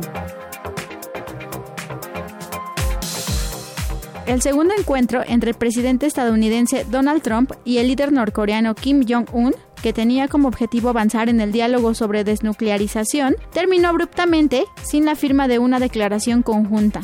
Hablamos con Kim Jong-un bastante tiempo. Es un tipo, eh, es un todo un personaje, pero en este momento teníamos algunas opciones y en este momento decidimos no aplicar ninguna de las opciones y vamos a ver qué pasa. La Fiscalía General de Israel anunció que imputará a Benjamín Netanyahu, primer ministro desde 2009, por fraude, cohecho y ruptura de la confianza en tres casos de corrupción. Esta decisión podría influir los resultados electorales de las próximas elecciones que se celebrarán el 9 de abril. Los soldados israelíes cometieron graves abusos que podrían constituir crímenes de guerra o contra la humanidad durante la ola de protestas en la granja de Gaza en marzo del año pasado, según una investigación de la ONU que Israel calificó de falsa, hostil y sesgada. La Comisión Europea advirtió este miércoles de los excesivos desequilibrios económicos en Italia, la tercera economía más grande de la zona euro, y la instó a adoptar medidas urgentes para sanear sus finanzas. Habla el comisario europeo de Asuntos Económicos, Pierre Moscovici. Italia no hace frente a ningún procedimiento en estos momentos, pero vemos que hay algunos desequilibrios allí y algunas actuaciones débiles. Tal vez tengamos algunos problemas con las finanzas públicas y por eso hemos instado a Italia a regresar al proceso de reforma, a hacerlo con firmeza. Y esa es una cuestión de urgencia para nosotros. El gobierno nicaragüense puso en libertad provisional a 100 presos políticos, casi un año después de ser detenido tras las manifestaciones en contra del mandato de Daniel Ortega. Posteriormente se reanudó una mesa de diálogo entre el gobierno y la oposición. Habla Alex Venegas, uno de los manifestantes liberados. Ya votamos a Somoza y vamos por Daniel Ortega. Aunque se ponga malo y que me vuelva a echar preso, no me importa. Y que me mande a matar si él quiere. Pero no le tengo miedo a Daniel Ortega. Con audios de CNN y Euronews, las breves internacionales con Natalia Pascual. Relatamos al mundo. Relatamos al mundo. Porque tu opinión es importante, síguenos en nuestras redes sociales, en Facebook como Prisma RU y en Twitter como arroba PrismaRU.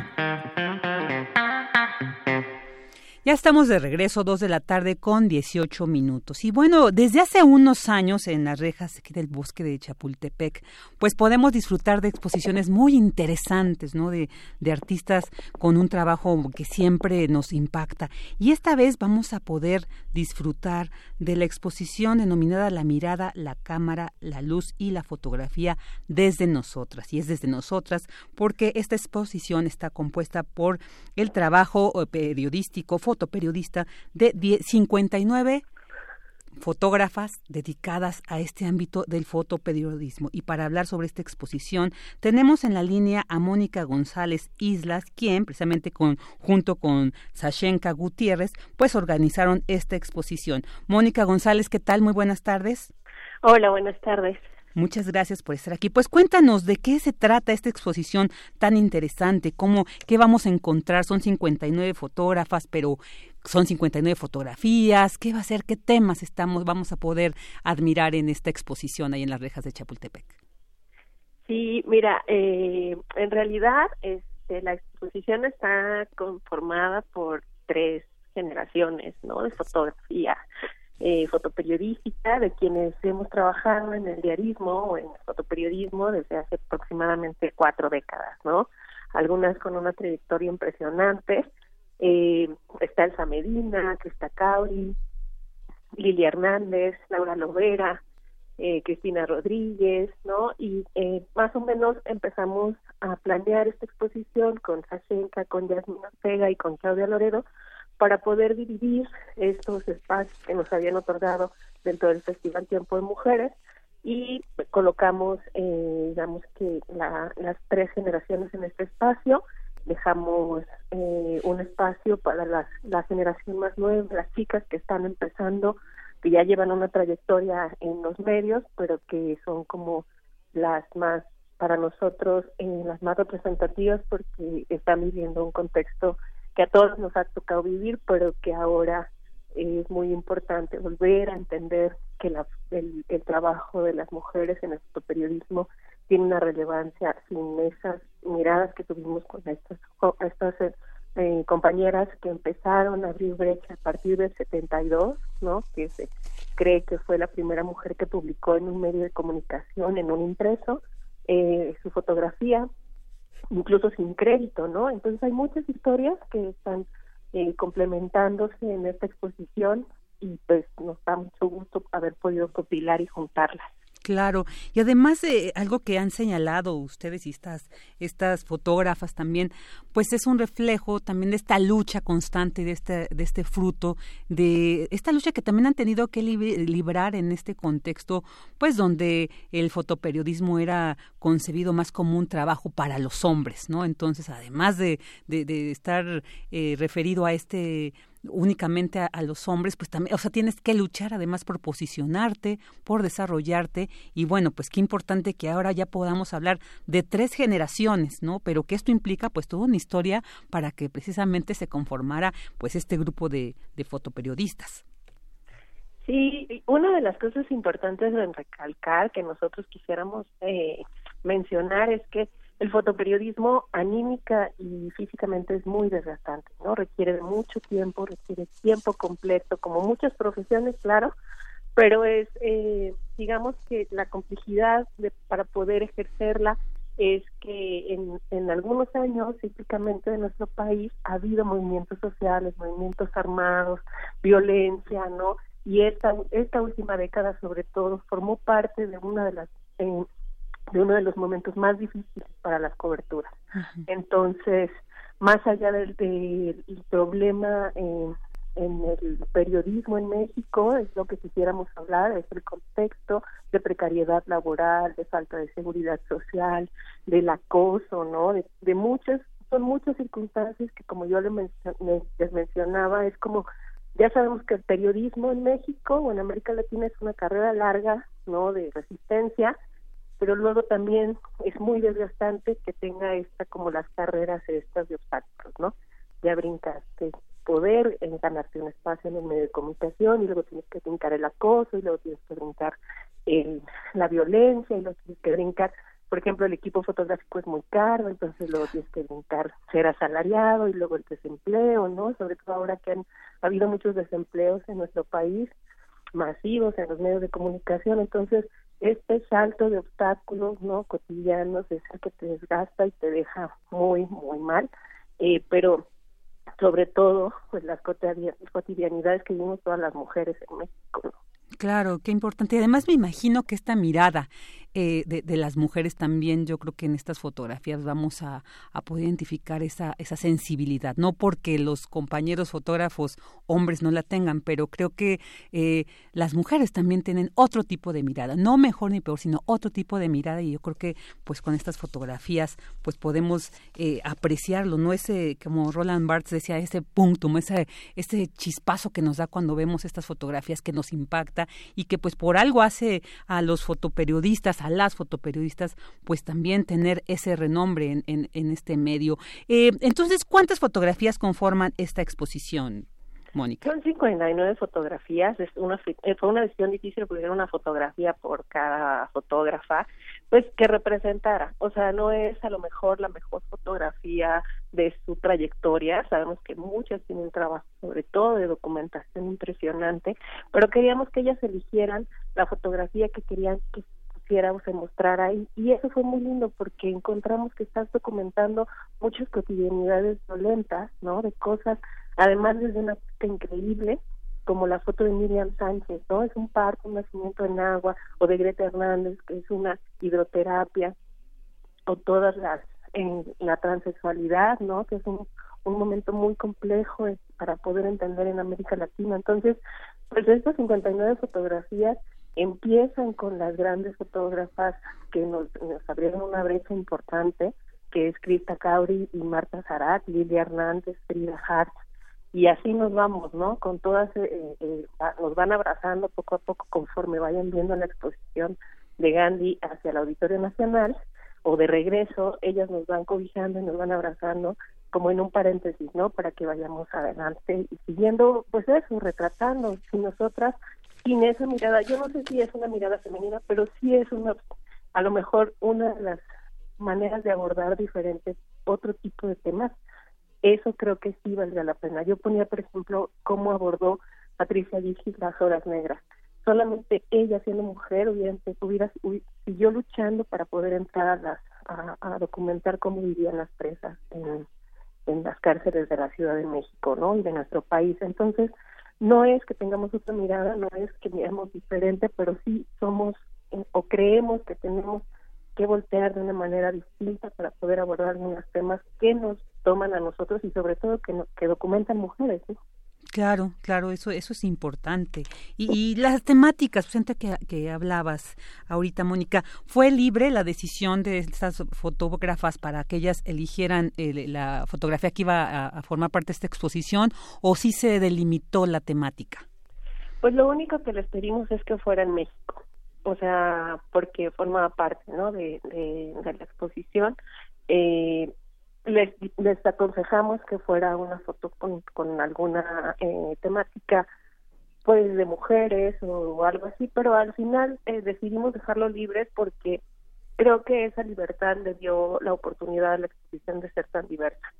Eh, una de las temáticas más importantes que a lo mejor eh, están muy sutilmente es la violencia contra la mujer, ¿no? Con una foto de Lucía Flores, ¿no? O, de Canon Bernal.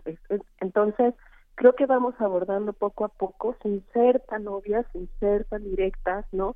Ese tipo de violencias sutiles que nos encontramos las mujeres en México, ¿no?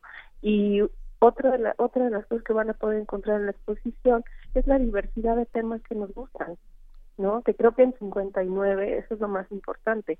Cada una tuvo la libertad de decir, yo quiero esta fotografía eh, para poder identificar, ¿no? Identificarme también cómo es eh, nuestro trabajo. Está una foto hermosa, ¿no? Con una temperatura súper linda de Gladys Serrano, de una trailera. Entonces, creo que estas cotidianidades hacen muy rica eh, la visión en conjunto de la expo. Eh, perdón. No, no, no, sí, adelante. Eh, por ejemplo, creo que también empezar a conocer el bloque de lo que ellas habían hecho, sobre todo las pioneras y las temáticas que están abordando ahora las chicas jóvenes y quienes pasamos por el, eh, por el diarismo. Creo que es importante señalar esta parte porque hay hay hay nosotros nos dimos cuenta que es un cíclico, un cíclico, ¿no? Había empezamos con una foto de Crista del 82 de los desplazados de Chiapas eh, de guatemaltecas, de las mujeres guatemaltecas desplazadas en el territorio mexicano en Chiapas, y esto nos habla mucho de cómo el desplazamiento interno también aquí en México ha sido un gran conflicto, ¿no? Por violencia, por las masacres. Después hay una, una fotografía de Cecilia Candelaria, de los, sobre todo del movimiento del ZNN con Ángeles Torrejón y esta Cecilia, ¿no? Donde están retratando mujeres. Entonces creo que esa parte es la que también nos pone como en un espejo para ver qué es lo que estuvimos documentando durante mucho tiempo, sobre todo en estas cuatro décadas, y que no teníamos como una galería, ¿no? O por lo menos ahí sí voy a citar a las chicas que hablaron en la, exposición, no habíamos tenido una galería en donde pudiésemos conjuntar esto, ¿no? Había habido muchas exposiciones sobre mujeres, pero no habíamos tenido esta oportunidad de conjuntarnos, de conocernos, de reconciliarnos, de hablarnos, y de abrazarnos y de, y de llorar, fue muy emotivo, bueno, todas otra vez, pero creo que esto es lo que crea un grupo solidario, ¿no?, para nosotros. Claro, y qué importante esta convocatoria que les permite reunirse, ¿no? Y sobre todo esta, esta línea que, que ustedes comparten, que es la fotografía. Y antes de, de pasar una pregunta sobre la, exposición, precisamente, también quiero preguntarte, ¿por qué 59? en realidad nosotros hubiésemos sido todas. Nos hubiera encantado que estuviera toda la, la reja de Chapultepec. Es un espacio que se que, que estaba limitado, ¿no? el festival tenía otras actividades. Cabe estar, o sea, lo, lo bonito de esta muestra es que está dentro de un marco de un montón de trabajos, ¿no? Junto a nosotros están las artistas retratándose en su propio estudio.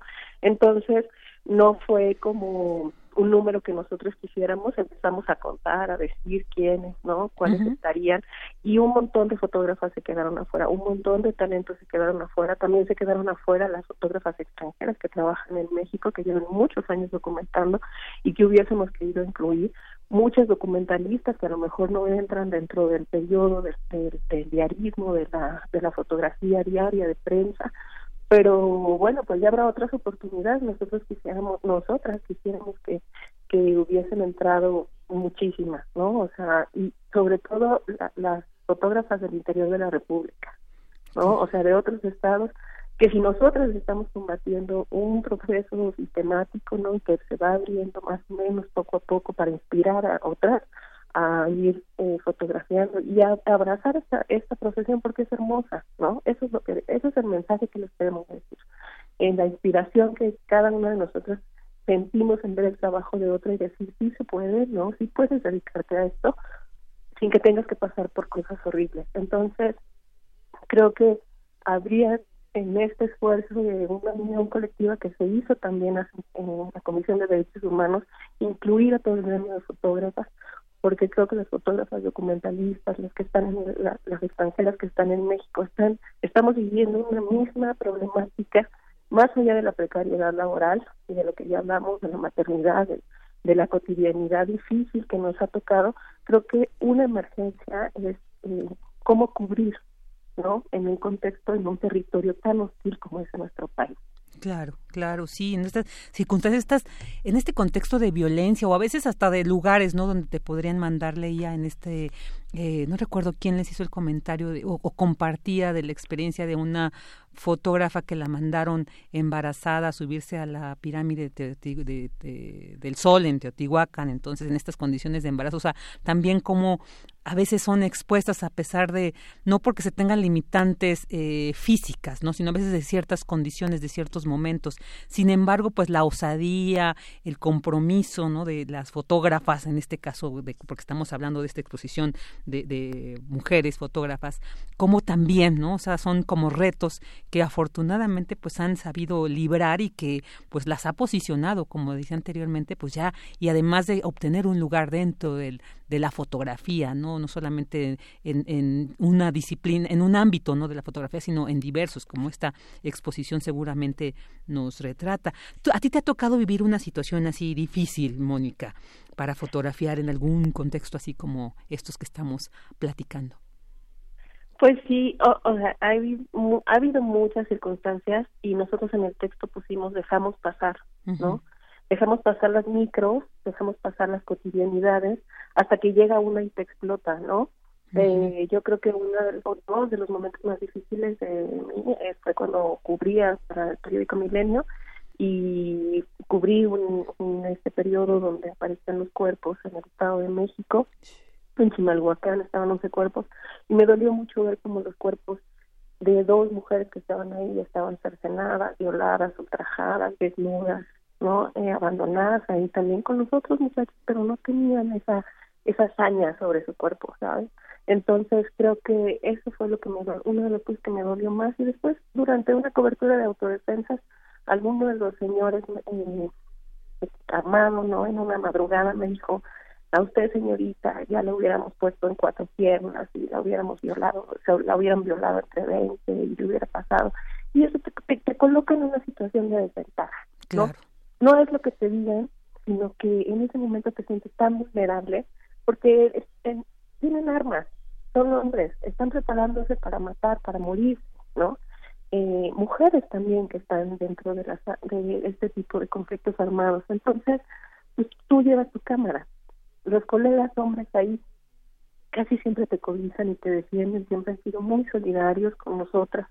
Y pues eso eh, eh, te va como dando más fuerza pero sí te coloca en otro en otro momento no hay que saber entender y tener la capacitación suficiente capacitarnos para poder sobrellevar este tipo de, agresiones no que, que yo respeto y respeté en ese momento en la crisis en la que se estaba viviendo en el estado de Guerrero pero pero sí te, te, te pone en otra situación. Claro que nos pueden violar, ¿no? Y lo estamos diciendo desde América Latina, África, Europa, Asia, ¿no? O sea, hay dos chicas que asesinaron apenas el año pasado, eh, corresponsales, lugares a donde no nos podemos meter porque somos mujeres, porque venimos solas, ¿no? Porque ese tipo de cosas a lo mejor pueden cambiar si nos preparamos en una capacitación mucho mejor.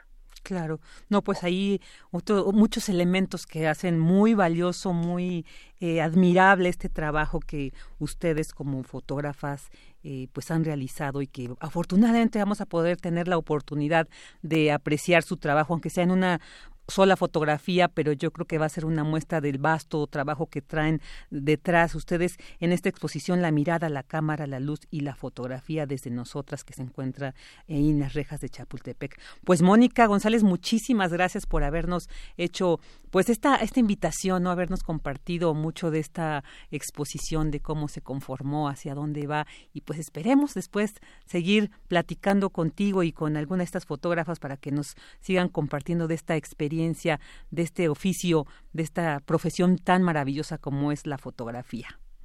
muchas gracias a ustedes por la oportunidad y los invitamos a que asistan a ver la exposición en las rejas de Chapultepec. Está muy bonita, no se va, no se van a hacer. Claro, y además ahí siempre caminar por reforma es, es muy agradable, es una zona muy agradable. Entonces ir caminando y viendo estas fotografías parándonos, pues yo creo que va a ser muy enriquecedor. Muchísimas gracias, Mónica González. Muy buenas tardes. Buenas tardes, bonita tarde. Hasta luego. Vámonos a un corte y ahorita regresamos. Relatamos al mundo. Relatamos al mundo. Queremos escuchar tu voz. Nuestro teléfono en cabina es 55 36 43 39.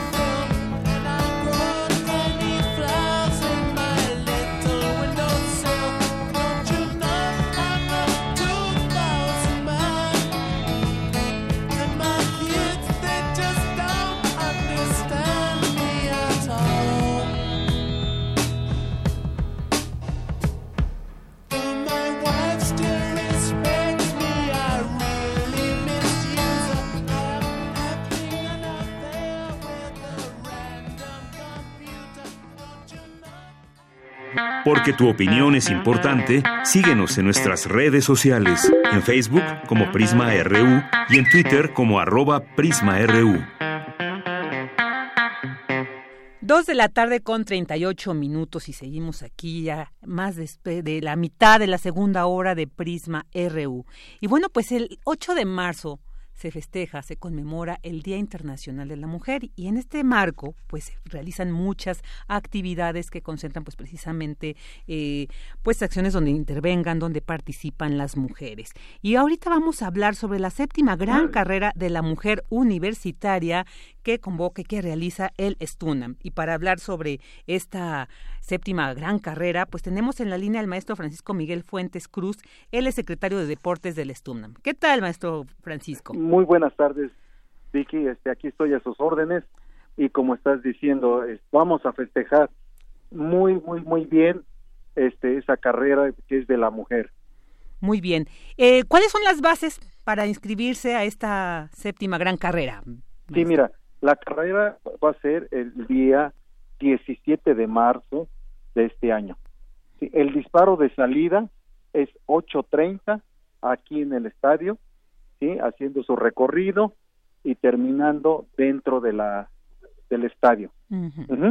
Eh, para inscribirse, nosotros estamos este, inscribiendo a trabajadoras, alumnas, académicos de todo lo que es este la, la, la universidad, es comunidad universitaria. Puras mujeres. Ajá. En eso nada más lo que le estamos pidiendo es su credencial, ver sus datos de, edad, ¿sí? edad, eh, fecha de bueno, es la fecha de nacimiento, número de trabajador y con eso están. Y también ahí mismo este a, a, muchos trabajadores, trabajadoras están apuntando a sus familiares que son sus hijas Ah, y también a toda la comunidad universitaria también le estamos este, pidiendo eso. Claro, hay tres categorías además. Tres categorías, exactamente. ¿Que nos puede detallar un poco más estas tres categorías? Esas tres categorías es juvenil, sí, ah, es, perdón, libre, máster y veterano. Libre que es de 18 a 39 años. Exactamente. Máster de 40 a 49 años y veteranas de 50 años en adelante. Ya veteranos, sí. Ahí todas las generaciones pueden participar en esta gran carrera. Y bueno, la premiación, ¿esto de qué se trata? La premiación, pues sí, este nosotros tenemos este tres lugares para cada para cada este categoría. El primero, segundo y tercer lugar se lleva su premio. Muy bien. Y cabe mencionar que seguimos nosotros promocionando, haciendo todo el esfuerzo, eh, los apoyos que, que hacemos un gran equipo con toda la universidad y con ustedes también que nos están ayudando ahorita para, para promocionar. Claro. yo les agradezco mucho eso porque haciendo ese equipo, ese gran equipo, seguimos nosotros fortaleciendo esta, esta carrera que sigue siendo sin costo. Sí, qué importante. Y además que esto eh, ahí es para toda la comunidad universitaria, ¿no? Para todas las, las compañeras que, que forman parte de la universidad. Y bueno, también está se van a entregar playeras, bueno, que identifican, ¿no? Los números. Ahorita ya comenzamos las inscripciones. esas inscripciones este pues ya se están llevando porque se están desbordando muchas muchas este, trabajadoras eh, académicos y, alumnos están llegando muchísimo y este pues yo creo que se van a acabar en, dos tres días porque este eh, eh, se desbordó muy bien. Ah, entonces ahí hay que hay que estar atentos. Quienes estén interesados ya saben, tienen que ir. Es, de lunes a viernes, ¿no? De nueve y media a cinco. Exactamente. Ahí para que vayan. Lleven su credencial, ¿no? Esto ya les darán ahí. El lugar, el lugar es comisiones mixtas del Estunam. Muy bien, muy bien. Y entonces también hay un teléfono, ¿verdad? Por donde se puede obtener mayor información. Sí, que es el 56 22 28 88 al, cuatro, al 41, extensión, perdón, lo vuelvo a repetir, uh 56 22 28 88, extensión 41 816. Ah, muy bien. Además hay una nota importante en esta invitación. Aquella corredora que no acuda a recoger su paquete en el horario y día establecido, pues perderá todo derecho de su inscripción y participación. Así que recordemos nuevamente este horario y día establecido, maestro, para que no se les vaya y no pierdan este lugar. Sí, exactamente. Y cuando se inscriben, ya les llega el correo pues, este el día de la entrega de números ah, que va a ser este entrega de números el 14 al 15 de marzo. Muy bien, muy bien, pues ahí y ahí Ya se les dan todas las indicaciones también. Perfecto, ahí está esta invitación a la séptima gran carrera de la mujer universitaria que realiza el Estunam. Pues muchísimas gracias. decirlo que es gratuita, ¿eh? Gratuita, ahí está, no hay ningún impedimento para asistir, solamente hay que tener ganas de participar, de correr un poco, ¿no? De y, esto va a seguir este va a seguir por años este haciendo este gran equipo en la universidad porque todos somos institucionales. Claro, ahí poner como siempre en alto el nombre de la UNAM. Bueno, maestro Francisco Miguel Fuentes, pues muchísimas gracias por esta invitación. A sus órdenes, Vicky. muchas gracias, el secretario de Deportes. Gracias a ustedes, les mando un fuerte abrazo y felicidades por, por su programa. Muchas gracias también. Y gracias a todos los escuchas. Claro, aquí estamos. Escuchas, perdón. Gracias, gracias, maestro. Hasta luego. Hasta luego, el secretario de Deportes del Estuna. Vámonos a un corte nuevamente. Relatamos al mundo. Relatamos al mundo. Prisma RU. Relatamos al mundo. Porque tu opinión es importante, síguenos en nuestras redes sociales, en Facebook como Prisma RU y en Twitter como arroba PrismaRU.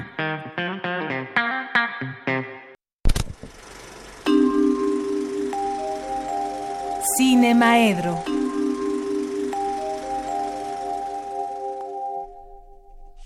Ya estamos en esta interesante sección de Cinemaedro, porque yo creo que hay muchos cinéfilos que nos escuchan. Yo me incluyo, me encanta el séptimo arte. Y pues hoy precisamente inicia el Festival Internacional de Cine de la UNAM, que llega a su novena edición.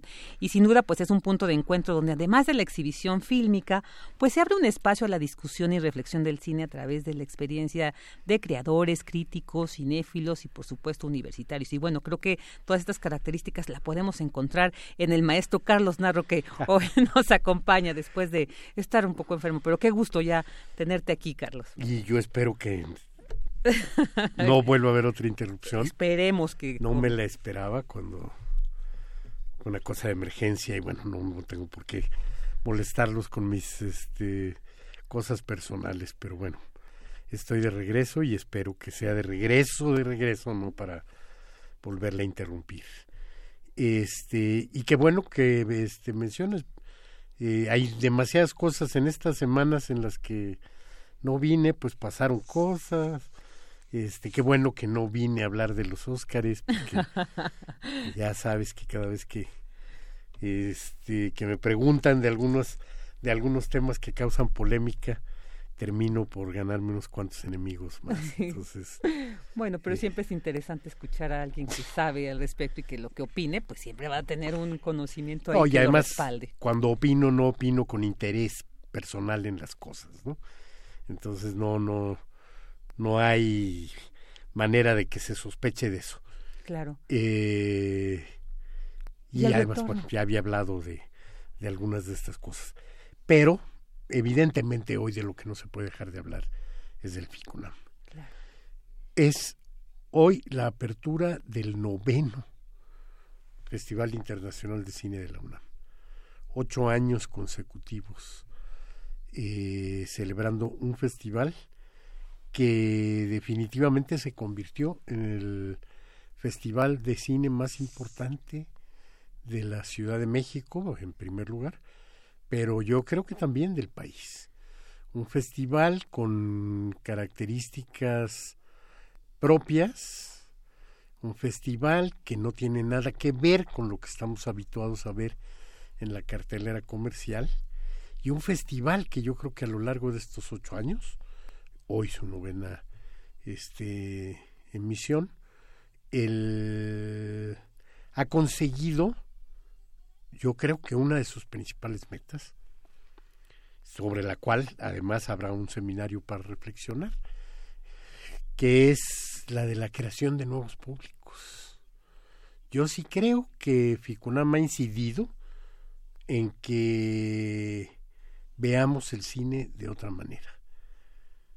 Yo creo que todo este cine nuevo que le ha costado trabajo, pero ha logrado este ir modificando cosas incluso en la industria, pues yo creo que el, el, cine que se privilegia en las exhibiciones de Ficunam es un cine difícil en términos de que no es el, el cine al que estamos acostumbrados con sus esquemas este siempre eh, predecibles eh, de hecho cuando lees los textos que este clásicos de los guionistas. Me acuerdo el este el texto que es casi la, la Biblia de este de Hollywood en el que dice que si en los diez primeros minutos no están planteadas el problema ya la película queda desechada. Eh, bueno pues este el cine que se presenta en Ficunam es un cine que de ninguna manera respeta estas, estos elementos.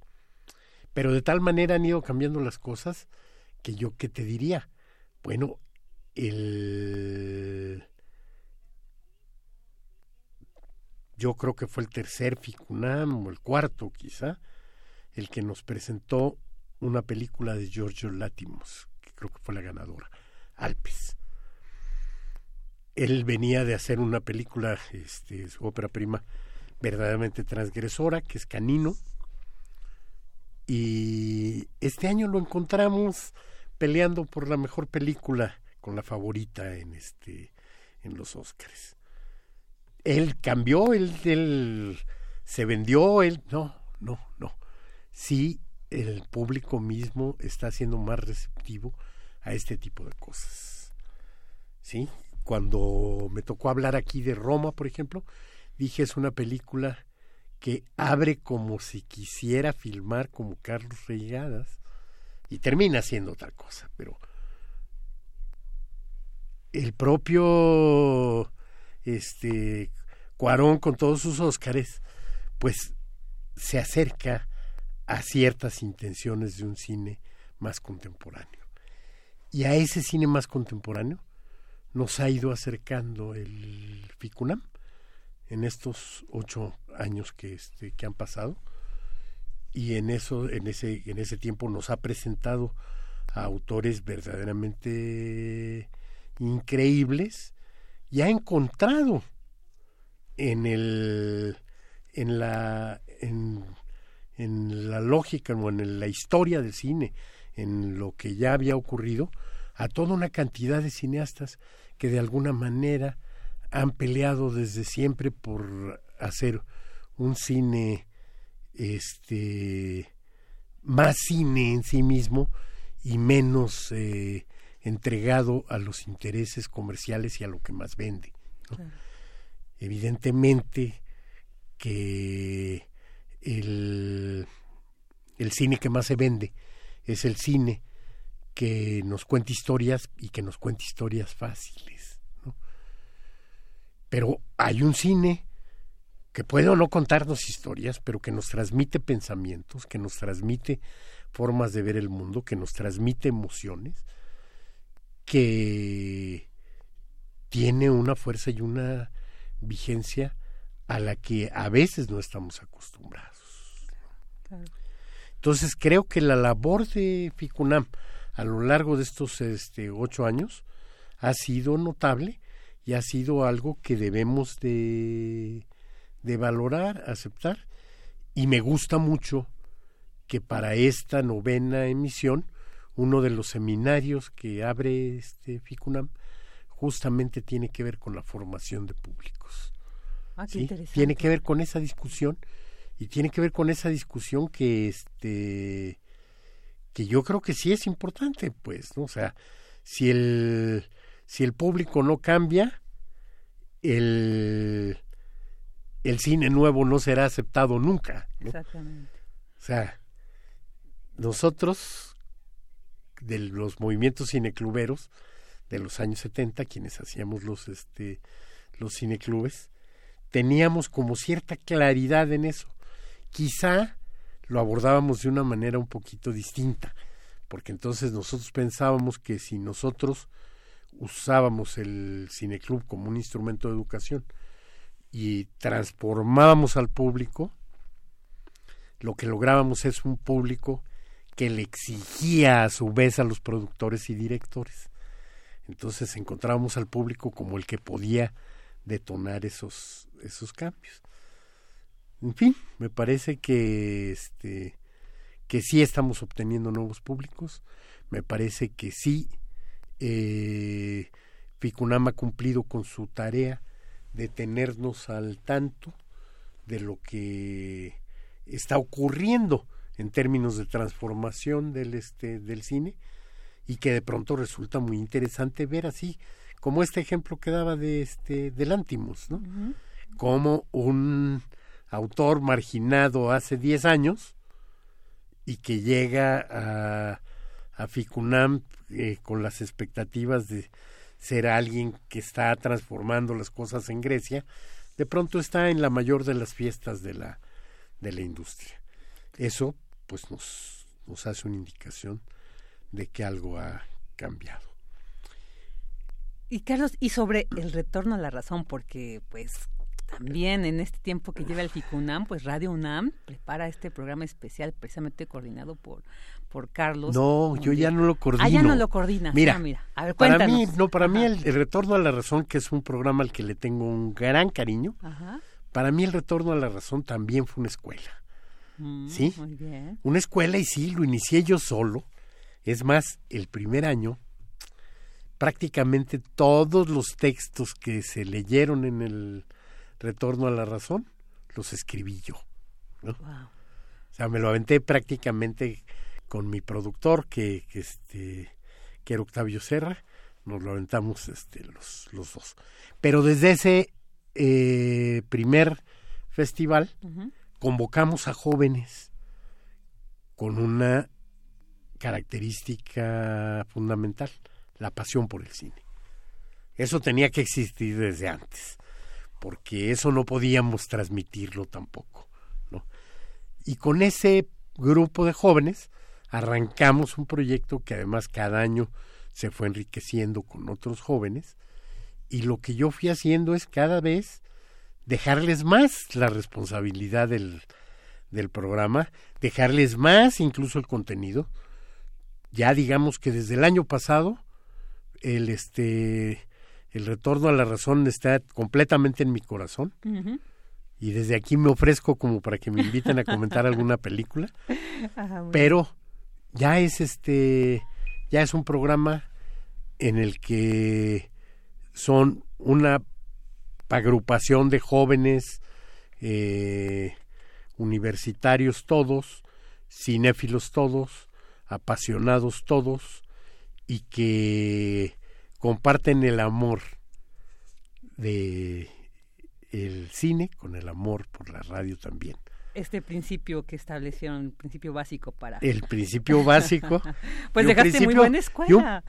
la verdad que yo estoy contento porque los oigo y tienen una soltura frente al micrófono y aunque a veces no esté yo de acuerdo con algunos de sus conceptos, me queda claro que tienen una profundidad para ver el este el cine. Eh, Y bueno, pues somos como Orson Welles, ¿no? Amamos los dos medios. Sí, no, qué importante. Amamos el cine, amamos la radio. Es este vínculo, ¿no? Que se hace desde la radio con el cine, ¿no? Y pues en, la casa, en la misma casa, en la UNAM. Oye, esta, sobre esta primera película con la que se inaugura esta edición, la de High Life, ¿no? Cuéntame algo tú. Yo no, te iba a preguntar si la has visto, yo no. Yo no la vi. Y bueno, por no la vi. Mira, yo estaba en el hospital, ah, ¿no? Y este, no he tenido la oportunidad todavía y no estoy en condiciones como para ir hoy a la función inaugural. Pero sí espero darme una vuelta. o sea, me, me dieron demasiadas recomendaciones en mi salida que las voy a estar cumpliendo porque estoy decidido a... Claro, a verla, ¿no? Es Juliette Binoche, o sea, ya es de entrada esta gran actriz francesa, pues ya es un elemento que garantiza. Yo así lo veo, bueno, es de mis actrices favoritas. Y es la primera vez además que se va a proyectar en México. Sí, no, no, no. En Ficunam tenemos la certeza de que prácticamente todo es estreno este nacional. Digo prácticamente todo porque de pronto hay alguna película de las que compiten en la sección para mí más importante que es ahora México, que pues, ha tenido alguna función por acá, una función por allá, ¿no? Pero en general son este, funciones de estreno.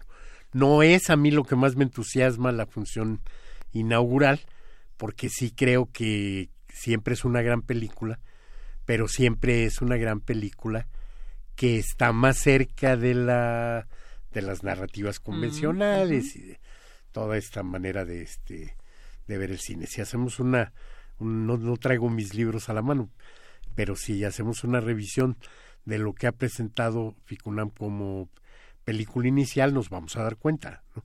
no son las películas más audaces, no son las películas en las que sientes que te dieron un mazazo en la nuca o que te volaron el este el cráneo, ¿no?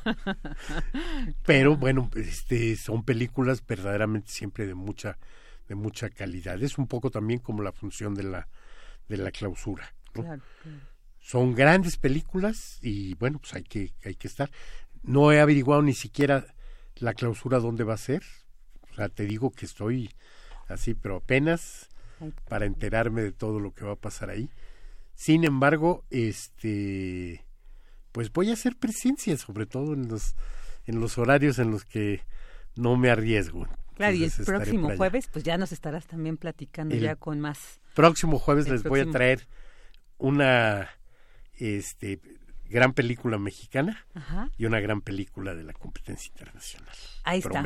Pues ya quedaremos ahí a la, a la espera de esta, de esta participación, seguro muy interesante. Muchísimas gracias, Carlos. No, gracias a ustedes. Y qué gusto tenerte. Y es una felicidad estar aquí. Sí, para nosotros también. Muchas gracias. Y bueno, pues ya llegamos al final de esta transmisión de Prisma RU. En nombre de mi compañera de Yanira Morán, titular de este espacio, una servidora Virginia Sánchez, le agradezco su atención. Muy buenas tardes.